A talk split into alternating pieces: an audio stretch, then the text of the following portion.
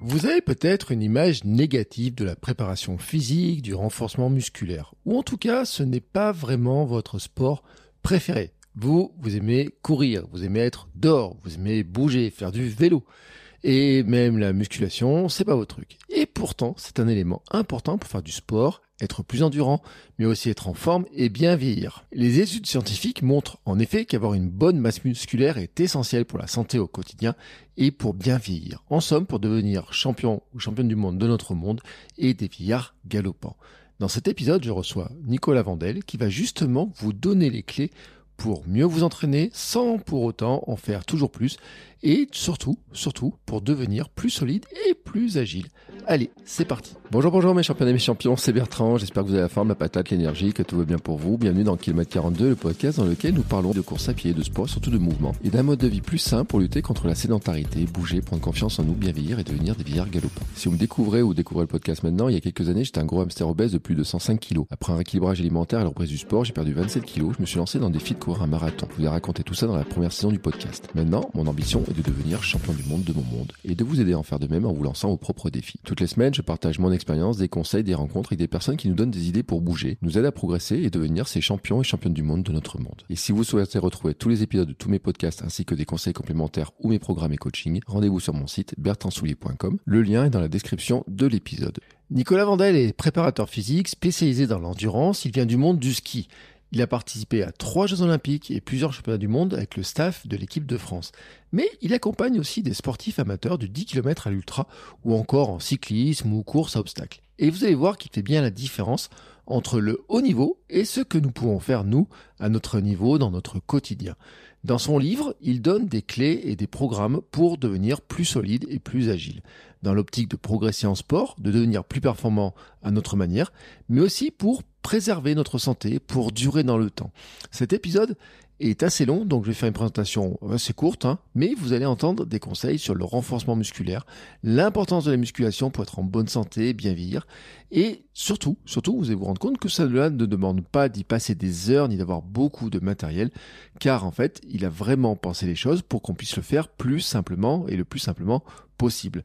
Nous avons aussi parlé du mouvement ou encore d'exploration. Et quand on parle d'exploration, c'est une exploration de notre environnement, mais aussi une exploration de nos propres capacités. Car telle est aussi sa notion de l'endurance, pouvoir aller explorer des lieux et les sensations qui nous font envie sans limite. Après avoir écouté cet épisode, vous comprendrez mieux comment progresser sur long terme et mieux intégrer l'entraînement à votre vie quotidienne. Allez, c'est parti. Hiring for your small business? If you're not looking for professionals on LinkedIn, you're looking in the wrong place. That's like looking for your car keys in a fish tank. LinkedIn helps you hire professionals you can't find anywhere else, even those who aren't actively searching for a new job but might be open to the perfect role. In a given month, over 70% of LinkedIn users don't even visit other leading job sites. So start looking in the right place. With LinkedIn, you can hire professionals like a professional. Post your free job on linkedin.com slash people today. Bonjour Nicolas. Bonjour Bertrand, bonjour tout le monde. Comment vas-tu? Bah écoute, ça va sous la, sous la pluie jurassienne, donc malheureusement... Euh... On skiait beaucoup jusqu'à il n'y a pas longtemps et là maintenant on va rechausser les baskets. Alors je dis malheureusement parce qu'on aime skier l'hiver mais on aime, on aime quand même courir dès qu'on peut. D'accord. Bon, moi, j'avais pas capté, tu étais dans le Jura, donc je fais un petit coucou à ceux qui sont dans le Jura. Il y en a certains qui vont se reconnaître. Euh, notamment, je pense à Thomas qui fait sa transe jurassienne dans tous les sens. Alors, je sais même plus combien de fois il va traverser le Jura. Je lui souhaite une belle année 2024 ouais. pour faire ça. Euh, effectivement, tu parles de ski. C'est intéressant parce que euh, dans ton parcours, on va en parler. Hein, le ski tient une, une grande place. Euh, je vais te laisser te présenter. Tu vois, comme ça sera plus simple. Et comme ça, tu pourras dire d'ailleurs pourquoi le ski tient une place importante chez toi. Ouais, ok. Alors moi, je suis Nicolas Vandel. Je vais essayer de pas faire ma, ma bio complète, mais euh, j'ai 38 ans depuis cette année. Et puis, euh, j'accompagne avec ma, structure Agile Training des, des sportifs amateurs depuis euh, officiellement 2016. Et euh, en parallèle à ça, au début, j'ai travaillé avec l'équipe de France de ski nordique, donc de 2013 à 2023. Euh, donc j'ai arrêté le printemps dernier pour me consacrer pleinement au coaching avec les amateurs. Et là sur l'équipe de France de, de, ski nordique de combiné donc c'était ça regroupe le, le, saut à ski et le ski de fond. C'est une discipline mixte. Euh, j'ai eu plusieurs missions alors pour la faire très très simple hein, j'ai eu la préparation physique euh, du groupe junior et du groupe relève pendant sept ans.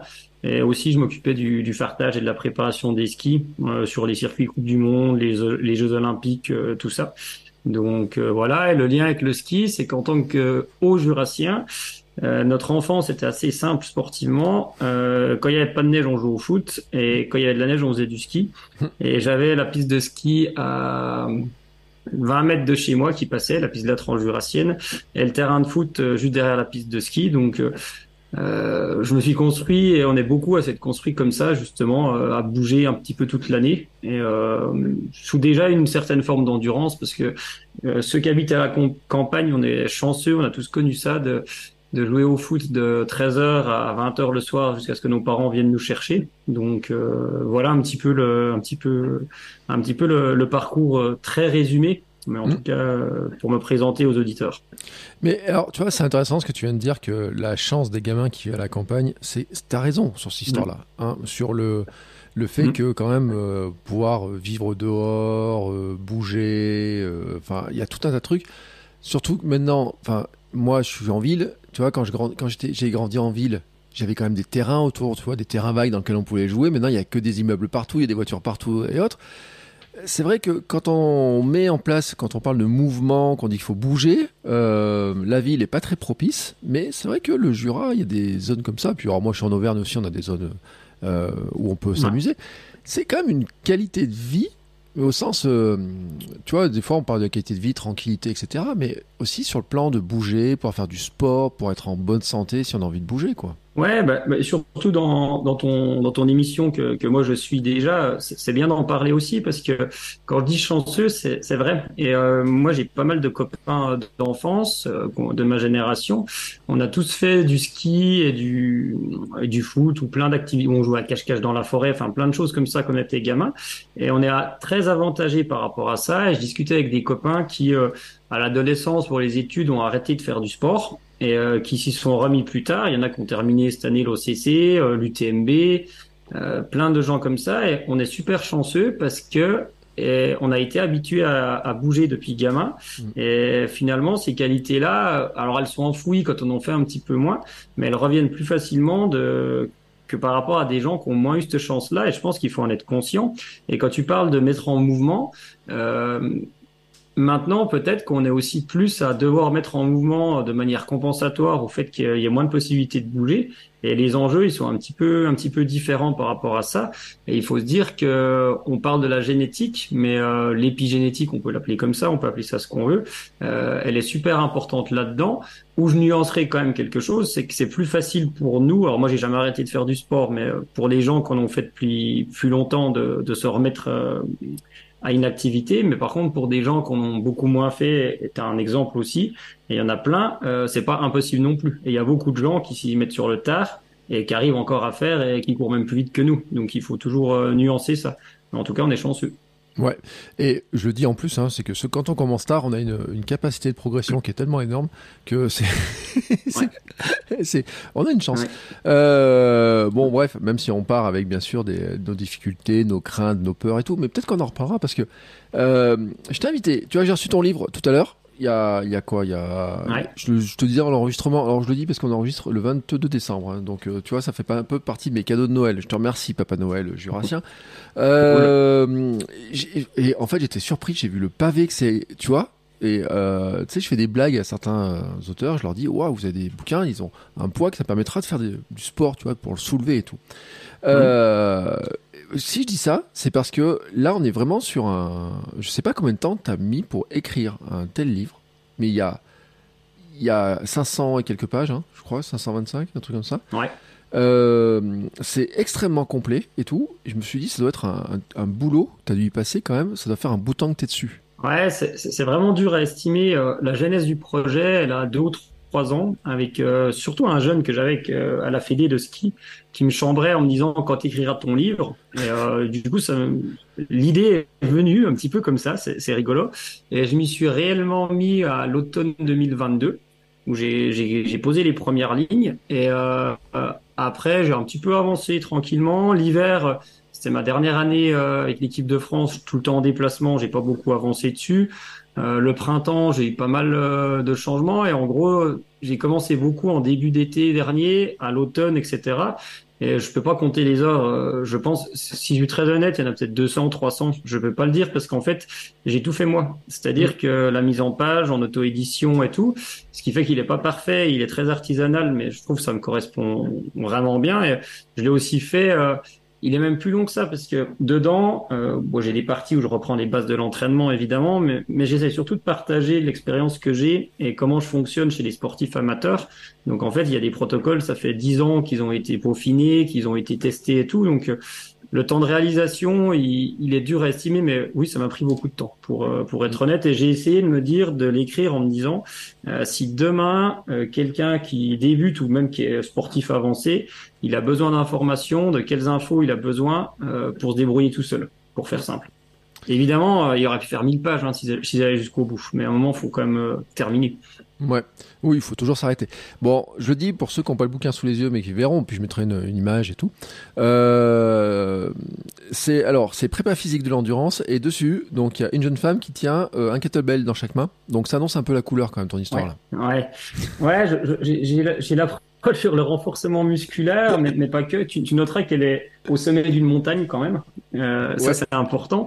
Et euh, c'est l'enjeu du, truc, c'est-à-dire que je, je, ne me voyais pas écrire un bouquin sur la prépa physique de l'endurance qui reste une activité secondaire et croisée qui est intéressante, sans parler de la programmation de l'entraînement, sans parler de protocole de haute intensité, sans parler d'organisation d'entraînement, parce que tout est lié en fait. Il y a, il faut pas dissocier les deux. C'est, un ensemble. C'est, très systémique. Donc euh, euh, les kettlebells, en gros, on va dire que c'est un petit support pour nous aider à monter au sommet de la montagne. Ça reste pas l'essentiel, mais en tout cas c'est quelque chose qui est important.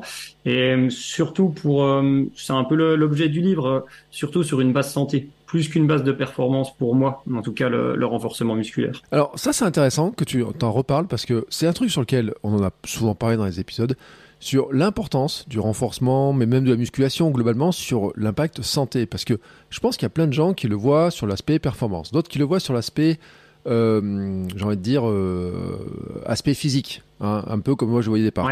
Mais je pense qu'il y a plein de gens qui ne voient pas l'importance de la musculation sur le, plan, sur le plan purement santé, même si ceux qui ont réécouté l'épisode avec... Euh, Alain, notre qui a 78 ans, qui fait de la musculation, qui fait des tractions tellement mieux que moi, mm-hmm ont un peu noté cette histoire-là, mais je voudrais bien que tu nous en reparles sur l'importance justement du renforcement de la musculation dans l'esprit santé en fait. Ouais, en fait, je pense que je fais une petite parenthèse là-dessus, mais il y, a un petit biais qui est fait euh, quand on a le prisme uniquement de la performance en fait et des, et des gains de performance par les gens, parce que on regarde ce qui se fait à haut niveau, on mm. se regarde ce qui se fait chez les meilleurs et on optimise les performances. Moi, je suis très bien placé pour en parler euh, dans le ski de haut niveau, dans la course à pied, euh, j'ai moins de, recul.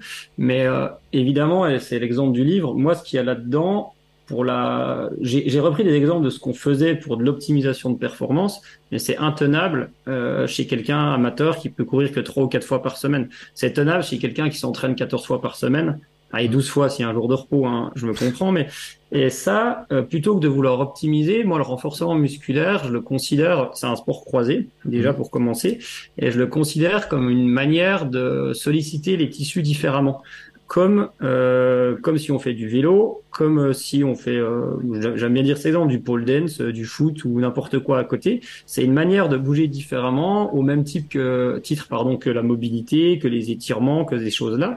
Et c'est presque, ça dépend des cas, mais c'est presque contrebalancer ce que la course à pied n'amène pas, ou n'importe quel sport d'endurance n'amène pas en disant, OK, euh, pour vivre mieux, pour vivre plus longtemps, et pour pouvoir continuer à courir dans 5, 10, 15 ans, eh ben, je vais essayer de m'entraîner à bouger différemment, être plus solide, être plus résistant, et pour mieux vivre en fait. Plus longtemps, ça serait prétentieux, mais en tout cas pour euh, pour pouvoir euh, continuer à pratiquer vraiment, euh, vraiment régulièrement. Et si, si je te disais, si je disais aux gens que le renforcement musculaire fait courir plus vite, j'y crois pas vraiment, si je suis très honnête. Par contre, ça permet de mieux vivre, euh, et ça permet de peut-être plus s'entraîner dans sa pratique au fil des années. Alors oui, est-ce que ça fait courir plus vite ou pas? En tout cas, enfin moi j'ai quand même, je me dis, sur la résistance musculaire qu'il faut pour faire certaines courses, alors marathon et au-dessus, je pense quand même que ça joue énormément. C'est-à-dire que la dégradation musculaire sur des, des, courses où on fait je ne sais pas combien de milliers de pas, on va se dire quand même que toute la partie renforcement, elle va permettre au moins de mieux la supporter. Ouais, mais je suis totalement d'accord. On va prendre le cas d'un marathon justement et d'un trail. En fait, euh, pour un marathon, euh, je pense que pour encaisser le, marathon, l'idéal, ça serait d'avoir des énormes volumes euh, en course à pied sur bitume. Mm. Il y, a, y, a, quand même pas de secret. Hein. Pourquoi, pourquoi les meilleurs ils bornent autant C'est qu'il y a ça. Sauf que tout le monde n'est pas capable. Euh, d'encaisser les kilomètres comme ça.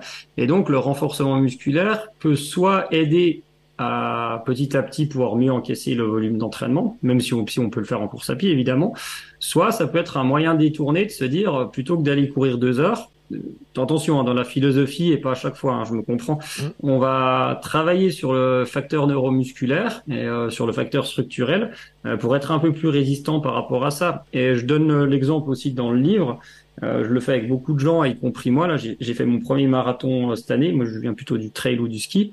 Euh, ça m'a vraiment aidé. À chaque fois, je m'en suis servi comme euh, à chaque fois que je faisais une transition, en augmentant le volume ou en passant du, du chemin au bitume, j'ai fait le renforcement musculaire pour encaisser le spécifique que j'allais faire derrière. Donc en fait, c'est tous des outils d'aide et qui sont pas obligatoirement pour moi fait toute l'année. D'ailleurs, il y a des périodes où tu veux peu en faire, des périodes où tu relâches un petit peu où il n'y a pas de règle. Hein. Des gens que je coach, moi, euh, ils en ont une, séance par semaine toute l'année parce que euh, c'est adapté à leur cas, et d'autres, ils en ont que par cycle. Donc c'est vraiment très variable.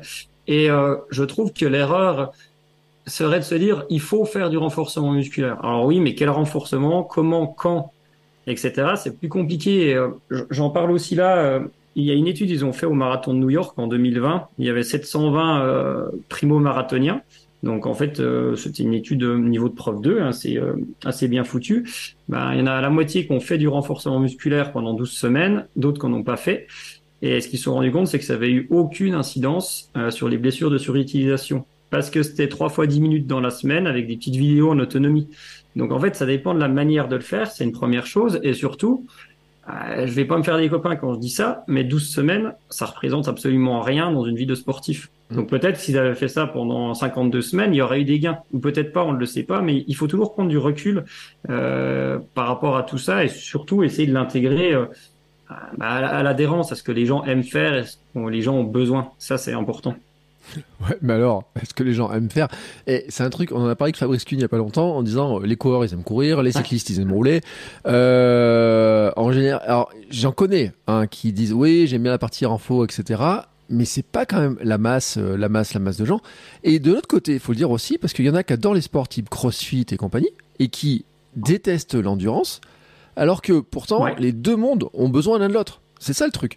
Euh, c'est une discussion que jour j'avais sur euh, sur Instagram avec une, une coach euh, et euh, tout le monde est d'accord là-dessus. Il y en a plein qui mériteraient de faire plus de musculation. Il y en a plein dans la muscu, dans le crossfit, mmh. qui mériteraient de faire plus d'endurance pour mieux supporter euh, bah, les différents exercices, pour mieux enchaîner, pour être plus fort et mmh. tout. Euh, mais c'est vrai qu'on a quand même du mal à s'y mettre quand on est coureur ou même bon, un skieur. Je me dis, euh, s'il fait beau dehors, t'as une belle neige et tout, t'as peut-être pas envie de, de faire ça, quoi. Mais je, je, rigole parce que j'en ai parlé dans, dans, un autre podcast il y a pas longtemps, mais les gens que je coach qui habitent dans le Jura et en montagne, ils sont ingérables en ce moment. Et moi le premier, si quelqu'un me coachait, parce que bah là maintenant il y a plus de neige, donc ça va, mais euh, les dernières semaines c'est ingérable parce que j'en ai pas un qui suivait le programme. Et tu parles, il faisait grand beau, ça skiait, ils partaient tous skier, et, et, et, ils avaient bien raison. Et mm. je, je, vois très bien ce que tu veux dire.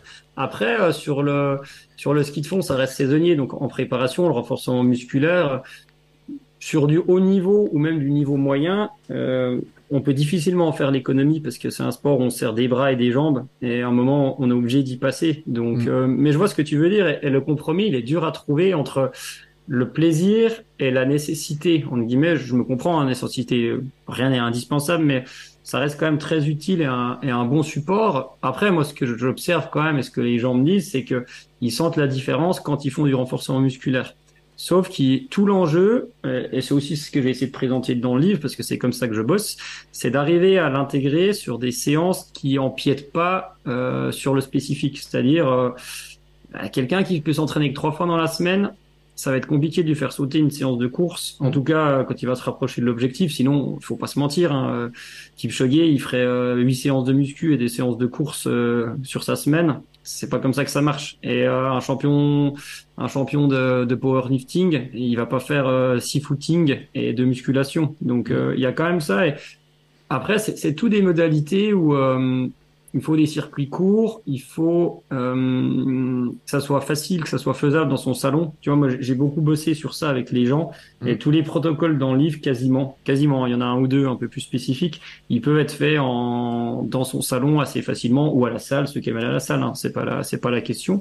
Et surtout, ils peuvent être faits ils doivent, en tout cas, de mon point de vue, euh, être faits pour euh, pouvoir aller courir derrière. C'est-à-dire que si à la fin de ta séance de renforcement, hormis si tu es très très débutant, euh, t'as mal partout pendant trois jours, euh, t'as tout perdu en fait.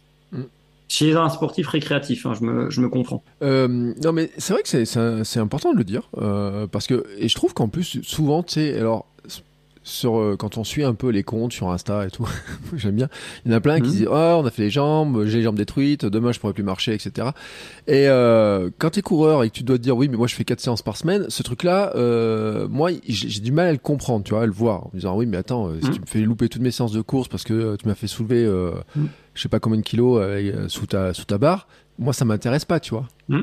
Non, mais c'est sûr et certain. Euh, après, dans certains cas, ça peut arriver de vouloir euh, dégommer quelqu'un musculairement pour, euh, sa séance du lendemain. Mais ça, c'est quelque chose qui est recherché et ça doit pas être systématique. Je, l'emploie très rarement, mais c'est toujours la, la, même chose. C'est-à-dire que tu, tu, vois, tu faisais parler CrossFit endurance ou endurance CrossFit ou, ou sport de force, sport mmh. d'endurance. Et ce qui est ce qui est assez rigolo et c'est plutôt sociétal hein, de, de, mon point de vue, c'est que évidemment, euh, si tu prends les techniques euh, d'haltérophile et les schémas d'haltérophile pour faire du renforcement musculaire pour le sport d'endurance, ça risque de coincer. Mm. Et c'est comme euh, si tu fais du sport, euh, quelqu'un qui fait un sport de force ou la CrossFit c'est différent là. Je coach un peu dedans, et je, je, commence à appréhender le truc, mais un sport de force, il n'a pas besoin d'avoir euh, sa fréquence cardiaque, il n'a pas besoin de faire de tests, il a besoin de faire rien que ça. Il a juste besoin de faire un peu de vélo, un peu de course, un peu de sport porté pour son équilibre. Et le renforcement musculaire pour le coureur, c'est ni plus ni moins que la même chose. Et je pense que sur 95% euh, des gens, il n'y a pas besoin de monter dans des protocoles et des méthodologies avancées de renforcement musculaire, qui est juste quelque chose qui vise à équilibrer en fait finalement. Ouais, euh, bon, n'empêche que ceux qui seront intéressés par ton livre, si on prend le programme, je le dis, hein, parce que et la première page sur laquelle j'ai ouvert, et j'ai ouvert sur la, sur la page préparation marathon. Euh, et donc là, j'ai vu des petites couleurs et tout, et j'ai vu IG et tout. Je me dis, attends, c'est quoi cette histoire-là? Donc je suis allé voir après dans les pages, et je me suis dit, bon, ça veut dire que quelque part, il y a du renforcement, il y a des choses à faire et tout. Euh, le, le, le, principe que tu veux défendre, hein, en disant, voilà, euh, comment mm. est-ce qu'on fait pour progresser selon toi, parce que c'est vraiment euh, sur ton livre, hein, c'est ce qui est marqué, c'est quoi, toi, les grandes bases pour vraiment progresser euh, pour devenir euh, alors en meilleure santé, plus endurant, etc. C'est quoi pour toi la, grande ligne de conduite?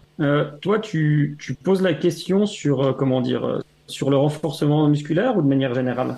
Alors j'ai envie de te dire de manière générale, c'est-à-dire c'est comment euh, parce qu'on a dit oui, on peut en mettre un petit peu et tout, mais les grandes lignes, tu vois, c'est de se dire, euh, voilà, euh, alors il y a du débutant qui vont écouter les podcasts, il y a des moins débutants, il y a des hmm. un petit peu tous les niveaux, tu vois, et tout. On va dire qu'on est beaucoup d'hamsters qui reprenons le sport après quelques années d'arrêt aussi. sur finalement, il y a tellement d'informations, tu vois, on se dit ouais, ouais on peut être un peu perdu dans cette histoire-là. Toi, pour toi, dans ta philosophie, les grands trucs sur lesquels on peut dire là-dessus, si tu fais ça, ça va te permettre de progresser, d'être en bonne santé, de te préserver, de progresser, de bien vieillir, tu vois, puisque c'est notre objectif à tous. Ouais. Bah, en fait, c'est même pas qu'une philosophie, c'est les, les, principes de base de l'entraînement, et ça, on revient pas dessus dans n'importe quel sport. Tu as le principe de progressivité, de continuité, de variété et d'alternance. Et mm. quand je parle d'alternance, c'est euh, travail-repos, hein, pour faire simple. Laisser mm. le temps de récupérer. Déjà, si tu pars de là, tu as peu de chances de faire des, des, grosses erreurs si tu respectes ces principes-là. Peut-être que si tu respectes trop la progressivité, tu vas progresser plus lentement. Mhm. Mais ça, à la rigueur, j'ai envie de te dire, c'est pas grave parce que euh, un des trucs de base de, de l'entraînement, en fait, c'est que ça, ça, reste après, ça en découle, c'est la fréquence d'entraînement. Plus on s'entraîne souvent, euh, meilleur on est de, pour, pour vraiment schématiser les choses. C'est la première chose. Et ensuite, plus on s'entraîne longtemps, meilleur on est en sport d'endurance. Mmh. Et plus on s'entraîne intensément, encore meilleur on est.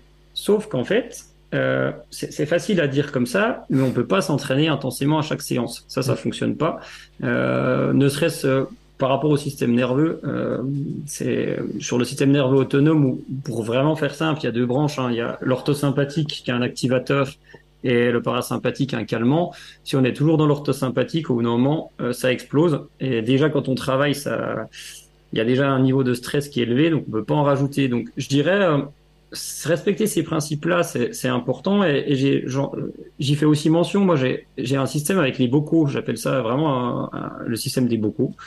Euh, je suis pas sûr de l'avoir inventé, euh, je l'ai pas trop lu ailleurs, mais peut-être qu'il existe. C'est-à-dire considérer que c'est un bocal et que notre bocal il doit jamais être rempli. C'est-à-dire que euh, y a déjà la vie pro et perso qui remplit une bonne partie du bocal. Et eh ben on va plutôt que de vouloir euh, le remplir jusqu'à trop plein avec du sport, c'est de se laisser une petite marge de manœuvre. Mmh. Pareil dans l'intensité, pareil dans le, la progression, pareil dans plein de choses.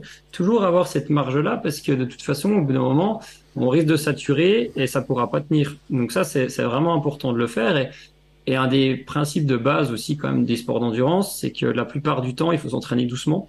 C'est-à-dire que certains appellent ça polarisé ou pyramidal. Pour moi, ça n'a pas de sens de, se battre à, ce propos-là. C'est que 80% du temps, euh, l'entraînement, il se fait à basse intensité. Les 20% restants, soit on va sur de la très haute intensité, soit sur l'intensité euh, type tempo ou seuil un peu plus élevé. Ça, un peu moins élevé que celle-là, pardon. Ça dépend de ce qu'on a besoin, ça dépend de comment on réagit à ça, ça dépend de plein de choses. Mais j'ai souvent une phrase, c'est que pour faire un marathon, si tu fais que de t'entraîner doucement tout le temps, tu vas le finir. À mon avis, il y aura, pas de souci là-dessus. Si tu fais que de t'entraîner intensément, tu risques de pas prendre le départ, à mon avis.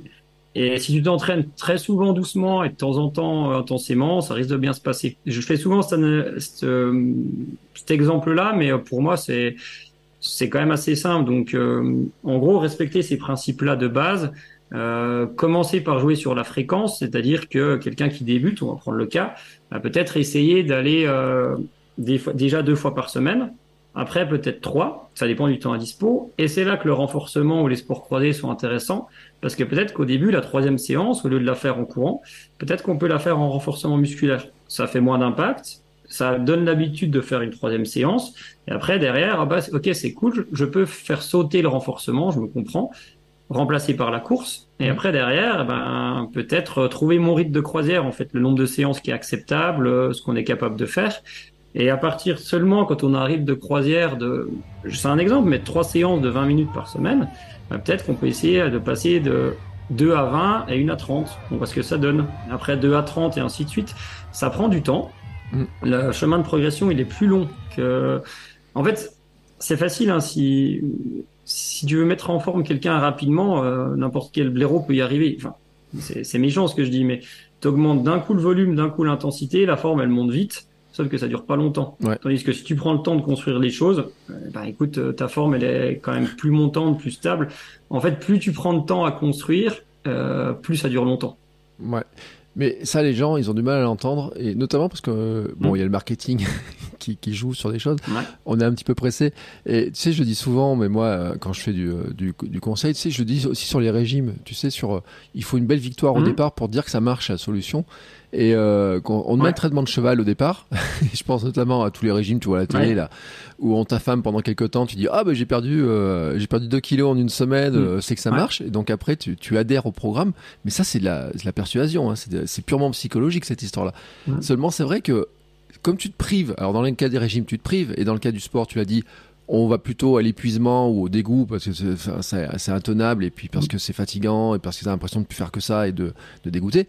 C'est un résultat court terme, mais sur le long terme, c'est vrai que ça ça marche pas. C'est le truc là, il marche pas et, on le constate. Alors comment est-ce qu'on pourrait faire, tu vois? Parce que les gens se disent oui, mais j'ai l'impression quand même que je vais mettre du temps à progresser. Il euh, n'y euh, a pas un accélérateur. Euh, il y a toujours ce truc-là, tu vois, de dire mais est-ce que finalement ça sert à quelque chose que, que je fasse trois fois 20 minutes ou deux fois 20 minutes? Est-ce que je progresse vraiment?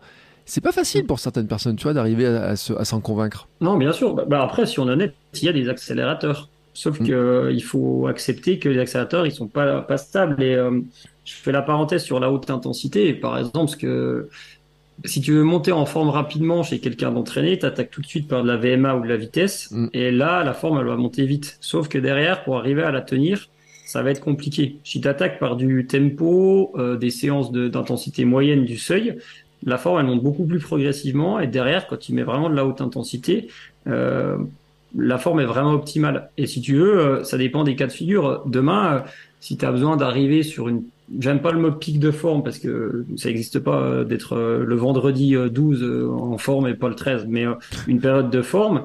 Là, tu peux aller jouer sur ces curseurs-là, mais prendre le temps et toujours se laisser une marge. En fait, je reviens au Boko, mais même dans l'intensité, euh, tu vois, une intensité, par exemple, pour moi, hors cas très exceptionnel, si tu finis en vomissant tripes et boyaux, t'es passé à côté du truc. Mm. De temps en temps, ça peut être bien, mais en fait, t'inquiète que ton, mais ça je l'ai constaté chez de l'amateur ou à des, des, athlètes olympiques ou sur moi, quand tu t'es mis une séance au carton, ton cerveau il sait ce que c'est, il va s'en souvenir et il sait qu'il est capable d'y aller. Si tu le fais trop souvent, ben du coup, euh, ça devient compliqué de récupérer et t'as pas ce petit, euh, ce petit comment dire, euh, ah c'est le bonus, tu vois. Si, si t'aimes bien te tirer dessus, c'est le bonus d'y aller vraiment. Mais en fait, si tu regardes bien un peu l'enjeu, euh, tu fais un marathon, un semi, euh, même un 10 km chez la plupart des gens, personne est dans la souffrance du, de la minute 1 à la dernière minute. Tu vois ce que mmh. je veux dire? C'est aussi quelque chose qu'on doit apprendre à se connaître et à, et à contrôler, à explorer un peu sa, sa, zone de confort. Et pour les gens qui disent ça, moi je pense que je fonctionne beaucoup avec des, des objectifs, des périodes de 3 mois. Parce que 12 semaines, 3 mois, c'est à la fois lointain Enfin, on se dit on a le temps de construire quelque chose, mais c'est à la fois proche. Tu vois, si je dis euh, je vais préparer un marathon dans un an, si on met pas un objectif intermédiaire, c'est compliqué. Ouais. Euh, trois mois, c'est bien. En dix ans, dans trois mois, j'aimerais bien être là parce que dans six, je veux être là. Donc ma première étape, elle est à trois mois. Et là, ça remet les choses en perspective et c'est c'est un peu plus simple à faire pour moi. Mais je suis entièrement d'accord. Et puis je rajouterai aussi pour rappeler l'importance des objectifs. Euh, il y a le résultat, mais aussi les moyens qu'on met. Hein, de se concentrer sur euh, moi les euh, moi je fais des petites croix dans des carnets je fais des petits smileys sur mes murs enfin que j'ai fait mes séances que j'ai couru et tout. Euh, sur la préparation de mon marathon de Paris je construisais en fait une route jusqu'à Paris qui passait à travers la forêt les montagnes et tout. Et à chaque fois je faisais ma croix je disais hop séance faite. Mais n'empêche bon on a chacun nos trucs mais c'était ma petite récompense aussi de me dire j'avance je progresse même si des fois sur des séances tu as l'impression que finalement euh, elle semble pas être très efficace ou pas servir à grand chose, tu te rends compte que plus tard, tu sais que plus tard tu le sais, mais je pense qu'on a besoin, et tu as raison de le rappeler, sur du court terme, sur des choses qui sont plus court terme, de trouver des, petits relais, des petits trucs, mettre des intermédiaires pour pour se dire bah j'avance quoi, je progresse. Ouais, et tu vois par exemple, c'est d'avoir, on dit souvent les objectifs ambitieux et réalistes, et euh, je pense que c'est important aussi. Euh, ce qu'il faut savoir, c'est qu'on se situe un peu tous sur un, sur un, un continuum en fait euh, où tu as un point de méforme, un point de forme et au milieu le point neutre. Et, je donne l'exemple en fait, euh, quelqu'un qui est vraiment débutant, euh, son point de méforme c'est peut-être qu'il est soufflé à chaque fois qu'il monte les escaliers. Mm. Son point objectif en guillemets ou son point de forme c'est peut-être d'arriver à courir 10 km. Et là il est peut-être à ce moment-là au milieu où il est juste pas essoufflé en montant les escaliers, mais il sait pas si demain il va pouvoir courir 10 km. Mm. Donc dans ce cas-là, ça, ça donne une perspective. Ça se dit, ok, je sais pas si je suis capable de le faire, mais je vais essayer de le faire dans deux mois, par exemple. Et là, ça donne euh, un peu euh, du sens, de la cohérence, et ça donne aussi, euh, ça permet quand même de mettre en place quelque chose en étant patient et progressif, en disant, ok, ben, je suis pas capable aujourd'hui, je me donne cette deadline-là. Quand je dis 10 km, c'est avec ou sans dossard, hein, c'est pas important. Et puis une fois qu'il est arrivé à là, eh ben peut-être que son point de méforme, c'est de pas être essoufflé dans l'escalier, son point neutre, c'est 10 km, et son point de forme, c'est un semi. Il faut, je pense, être beaucoup, en fait, euh, d'avoir ces, ces objectifs, en fait, qui sont pas atteignables aujourd'hui, Mm. mais qui sont pas irréalisables et on, on, se met une perspective par rapport à ça. Et les gens, faut prendre le temps parce que un sport d'endurance, pour moi, c'est un, un, sport d'exploration. On apprend à se connaître, on apprend à connaître nos sensations, à explorer aussi euh, les paysages, euh, les routes, tout ce que vous voulez, la ville si vous courez en ville. Et garder ce plaisir d'exploration, c'est vraiment fondamental. Ton, ton, point de VO2, ton point de VMA, à quoi il te sert? Il te sert un peu à calibrer une séance, mais euh, il sert à rien d'autre. Euh, de mon point de vue. Ouais, mais euh, je suis d'accord avec toi en fait euh, sur le- l'histoire de l'exploration, de découvrir aussi, parce que euh, l'ai- l'ai l'ai tellement dit en fait, on, on veut aller quelque part, il faut bien choisir une direction dans laquelle on veut aller, mais en fait, euh, on ne sait pas le chemin, il peut nous amener à d'autres endroits. En fait, c'est ça qui est, qui est toujours euh, assez, que les gens sont tr- très surpris. Euh, moi, quand j'ai commencé à courir, je n'aurais jamais imaginé savoir.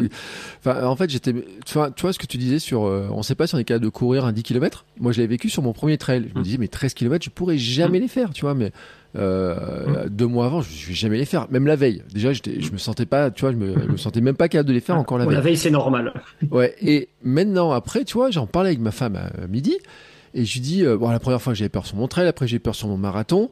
Sur le 24 heures, j'avais beaucoup moins peur, alors que la course est beaucoup plus longue. Ouais. Et sur mon truc à vélo, euh, 350 Ouais. bandes de vélo, j'avais même vélo. plus peur du tout. Alors, bon, j'aurais peut-être mieux fait d'avoir un peu plus Ouais. peur, mais quoique non, enfin, même pas, j'en sais rien. Mais toujours est-il que, je veux dire qu'il y a l'apprentissage aussi. Hein, quand on l'a jamais fait, c'est normal aussi d'avoir peur, de, Ouais. de, de pas savoir comment se calibrer par rapport à l'objectif. C'est c'est très compliqué ça d'ailleurs pour le débutant. Parce que quand on s'adresse à un débutant, euh, quand on débute, le, cette notion de ce point-là dont tu parles, il est très difficile à placer. Ouais, bien sûr. Euh, il est très difficile, mais je pense que la- pour moi, l'état d'esprit, c'est vraiment primordial, en fait, bien avant autre chose. C'est la manière d'aborder les choses, et, je pense qu'il faut aborder les choses en disant, mais c'est cool, parce que dans deux mois, j'ai prévu de faire ça. Bah, écoute, euh, je vais aller, je vais m'amuser pour aller euh, un peu explorer, pour que le jour J, ça se, ça se passe bien. Et je te donne un- une anecdote personnelle. Comme je disais tout à l'heure, j'ai fait mon premier marathon cette année, là, à Amsterdam à 20 minutes près, je savais pas le temps que j'allais mettre parce que je n'avais pas fait de pace euh, dans la montagne, je pouvais pas en faire. Je me dis, ok, je pense que je peux mettre ce temps, mais peut-être que je mettrai 10 minutes de plus ou 10 minutes de moins. Mm. Et tu vas le jour J dans la découverte parce que ton enjeu, c'est quoi? Et Moi, j'ai pas mes sponsors qui allaient me lâcher, j'en ai pas. J'ai pas ma femme qui allait me quitter, j'ai pas mes clients qui allaient me quitter. Le seul truc que j'avais à gagner, c'était de me faire plaisir et d'explorer. Et je pense que c'est important d'aller là-dedans, et c'est le message que j'essaie de transmettre aux gens. Et souvent, sur la- le renforcement musculaire ou sur l'entraînement, on a quelque chose, euh, c'est les réseaux qui sont coupables de ça, c'est très directif, c'est-à-dire il faut faire ça. Si Mm. tu fais pas ça, t'es le dernier des cons. Mais non, si tu fais pas ça, tu feras autrement. Tant que ça te correspond, tant que tu fais pas n'importe quoi pour euh, te dégommer la santé, le reste, vas-y comme tu veux. Enfin, franchement, euh, fais quelque chose où tu vas explorer ou et dis-toi que c'est chouette. Euh, tu as la chance, il y en a qui n'ont pas la chance de pouvoir courir, il y en a qui n'ont pas la chance de pouvoir faire du gravel, il y en a qui n'ont pas la chance de pouvoir faire du ski, tout ce que tu veux. Mais vas-y, profites-en. Et à la fin, euh, bah écoute, ça se passe comme tu veux, tant mieux. Ça se passe pas comme tu veux, bah ça ira mieux la fois d'après. Il faut vraiment relativiser quand même euh, ça et voilà, c'est les injonctions. Je déteste les injonctions qu'on fait aux gens. Tu vois, et j'ai écrit le bouquin en disant, moi, je vous propose des choses. Vous faites, vous appropriez. Et euh, si vous faites pas exactement comme je vous ai dit, ça va marcher quand même, rassurez-vous. hein. Bon, et ça va parce que euh, faut pas lire tout le bouquin quand même avant de commencer à progresser, hein, rassure-moi. Ah si, il faut absolument le lire et l'acheter. Non, non, bien sûr que non. Euh, les gens, c'est ce que je dis souvent, les, mais j'ai même des gens qui, qui, qui euh, sans parler de haut niveau, mais chez des amateurs qui courent vite, ils m'ont pas attendu pour courir vite. Après, tu viens les aider à courir un peu plus vite. Mais euh, et j'ai des gens, euh, ils ont m'ont pas attendu pour s'y mettre. Et, euh, euh, ça, vient des gens en fait. Le coaching, c'est juste, euh, tu les accompagnes, tu leur euh, tu leur, tu leur donnes même pas des clés en fait. Tu leur, tu leur montres les portes et tu dis bah tiens, on va essayer d'aller ouvrir cette porte, voir ce qui se passe. Ok, ça se passe bien, on continue. Ça se passe pas comme on veut. On n'était peut-être pas prêt, on revient en arrière. Et euh, cette notion d'exploration, elle reste fondamentale pour moi. T'as entièrement raison et euh, je rajouterais, tu vois, parce que t'as commencé, t'as, t'avais dit, hein, il y a aussi une exploration euh, de, de, de l'aspect physique et tout, mais il y a aussi l'exploration des terrains, des endroits où tu vas. Euh, moi, je, suis un fervent défenseur du jeu, hein, notamment euh, de dire que Mhm. euh, en s'amusant, on a plus d'énergie, que quand on prend du plaisir, c'est plus simple d'y aller, on s'amuse plus, etc. Mhm. C'est pour ça que je t'ai posé la question sur le, sur le, sur le renforcement, de dire il faut quand même trouver un moyen de que ça soit un peu amusant quelque part, enfin trouver des trucs un petit peu amusants. J'en avais parlé avec Fabrice Kuhn aussi, pour ceux qui sont intéressés dans l'épisode de Mhm. décembre. Et c'est vrai que explorer des nouveaux territoires, tu vois. Moi, je pense, euh, je disais souvent, euh, le, je voulais, j'ai fait du gravel parce que je voulais pas rouler sur la route et ça me permettait d'avoir des des, Ouais. des, des chemins qui sont plus joueurs, tu vois, plus amusants, moins de voitures, etc. Mmh. Euh, je pense aussi que c'est un- une grande incitation. Faut essayer de jouer avec des nouveaux endroits où on va, peut-être sortir des fois des chemins ou sortir des chemins pour retourner sur des routes ou faire des, des nouveaux formats, tu vois. Euh, Et je pense qu'il y a plein de gens qui osent pas assez Enfin, je sais pas toi comment tu le vois en coaching, mais moi j'ai des fois j'ai des questions. Je me dis mais mais pourquoi vous osez pas en fait, tu vois Et et, je, je, me replace après dans un ancien temps. Je me dis que moi non aussi, aussi toi, il y a plein de trucs que j'osais pas faire en fait. Mm. C'est, on est, on est un peu, je sais pas si c'est, logique un petit peu. C'est nos peurs qui font ça? C'est je pense, c'est la peur de mal faire. Et en fait, il faut remettre les choses dans le contexte. Qu'est-ce que c'est que mal faire? Mm. Pas grand chose en fait, à part jouer avec sa santé. Mais euh, j'ai souvent la discussion euh, dans, ma manière de faire Autant euh, avec, l'équipe de France, effectivement, tu avais des tests, on avait beaucoup de testing, on avait des outils de suivi, on avait des plateformes de force, on avait plein plein de choses pour tester ça, parce que l'enjeu il était différent. Chez les gens, et c'est aussi dans le bouquin, je présente que que comment je travaille en vrai. J'ai pas pris ce que font les Kenyans et je vous explique comment ils font. Je sais pas vraiment comment ils font, personne ne le sait à part eux. c'est vraiment ça. Et sur la haute intensité, j'en reviens là-dessus justement, tous les protocoles alors oui, tu peux utiliser la fréquence cardiaque pour contrôler éventuellement, même si dans la haute intensité, souvent il n'y a pas trop d'intérêt. Mais en fait, je dis aux gens, euh, cherchez cette allure, essayez d'aller peut-être sur une séance un peu trop vite ou sur une, une, répétition. Tu vas vite voir en fait, et des fois tu vas te surprendre en disant en fait ouais, je suis capable d'y aller.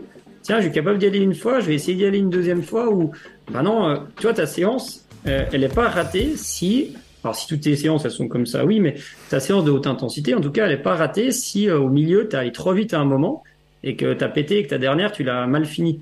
Mm. Elle est ratée si tu as fini à quatre pattes, mais par contre si tu allé un peu trop vite à un moment, qu'est-ce que tu as fait? Tu as appris à te dire, ok, quand j'ai eu cette sensation là, euh, ben ça correspond à ça, je suis pas encore capable d'y aller ou euh, ben, je suis capable d'y aller, mais ça passe pas totalement. Et ça, c'est super important. Il n'y a pas besoin forcément toujours d'avoir les allures. Et tu vois, moi je dis souvent, euh, je dis souvent le, le jour du, euh, le jour de la compétition, ça se passe pas toujours comme on veut, on n'a pas tout qui va bien. Donc en fait, il faut apprendre à faire avec. Euh, c'est une déformation du trail hein, et du ski, mais avec le fait que ça se passe pas comme tu veux. Tu vois, en ski, euh, bah, des fois ça glisse, des fois ça glisse pas, euh, des fois tu t'es trompé de fart, etc. En trail, ça peut être ça. En marathon, ça peut être ça aussi. Tu vois, une haute intensité, ça apprend. tiens, mais tu mets, t'explores une sensation et tu dis, ok tiens, j'ai les jambes qui brûlent, euh, ah bah ok, bah c'est normal, en fait, je l'ai déjà eu, je sais ce que c'est.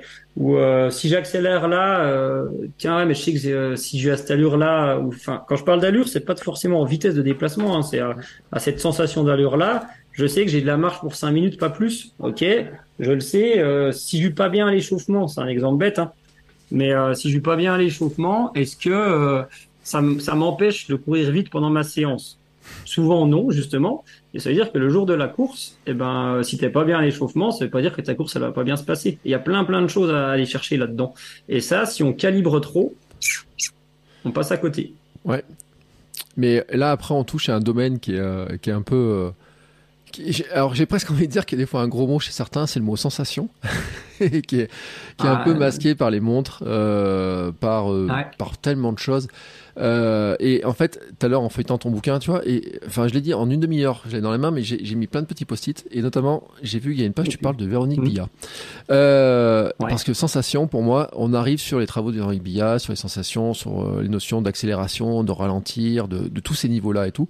Et c'est vrai qu'avec tous les outils technologiques qu'on a, c'est que les gens, moi je trouve, qui sont tellement guidés par leur cardio, disant le cardio, il dit que je dois courir à telle vitesse, avec telle fréquence, à telle cadence, etc., qu'ils en oublient qu'en fait, ils ont un indicateur hallucinant, c'est juste leur corps, et que leurs muscles euh, perçoivent l'accélération, le ralentissement et tout. On ne sait pas à quelle vitesse on court, mais on sait si on accélère, si on ralentit, comment nos muscles réagissent, comment nos pieds, comment tout ça réagit en fait.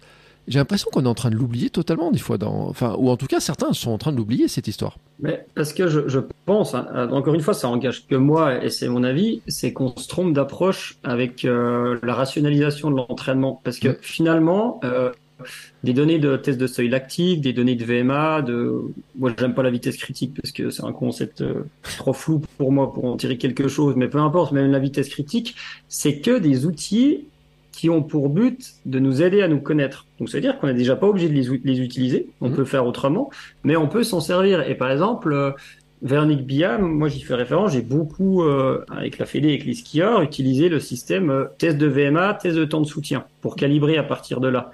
Mais je, je, donne une construction pédagogique de comment on a fonctionné pour ça. C'est-à-dire qu'on faisait un test à pied, donc sur piste d'athlée, Mmh. VMA, temps de soutien chez des juniors, au printemps-été. Toutes les séances se faisaient à pied au début, calibrées sur piste, parce que c'était, ça découlait du test. Et petit à petit, on les amenait à aller faire la même chose plus calibré, en... on gardait la durée mais plus la distance. Et après, une fois qu'ils ont mémorisé la sensation, on le faisait en ski à roulette, mmh. où là, on retestait pas forcément. Parce qu'en fait, tu as appris, tu dis, OK, si j'ai à 120%, donc de VMA, c'est un exemple, j'ai cette sensation-là. Et moi, ce qui m'intéresse, c'est pas que tu sois bon dans ta séance d'intensité, on me dit, mais c'est que tu sois bon quand tu as un duster sur le dos, alors là, je très compétition hein, quand je dis ça, mais mm. et euh, que tu aies des en fait l'entraînement c'est développer des compétences, que tu aies les compétences pour faire face à ce que tu vas te prendre dans la figure le jour J.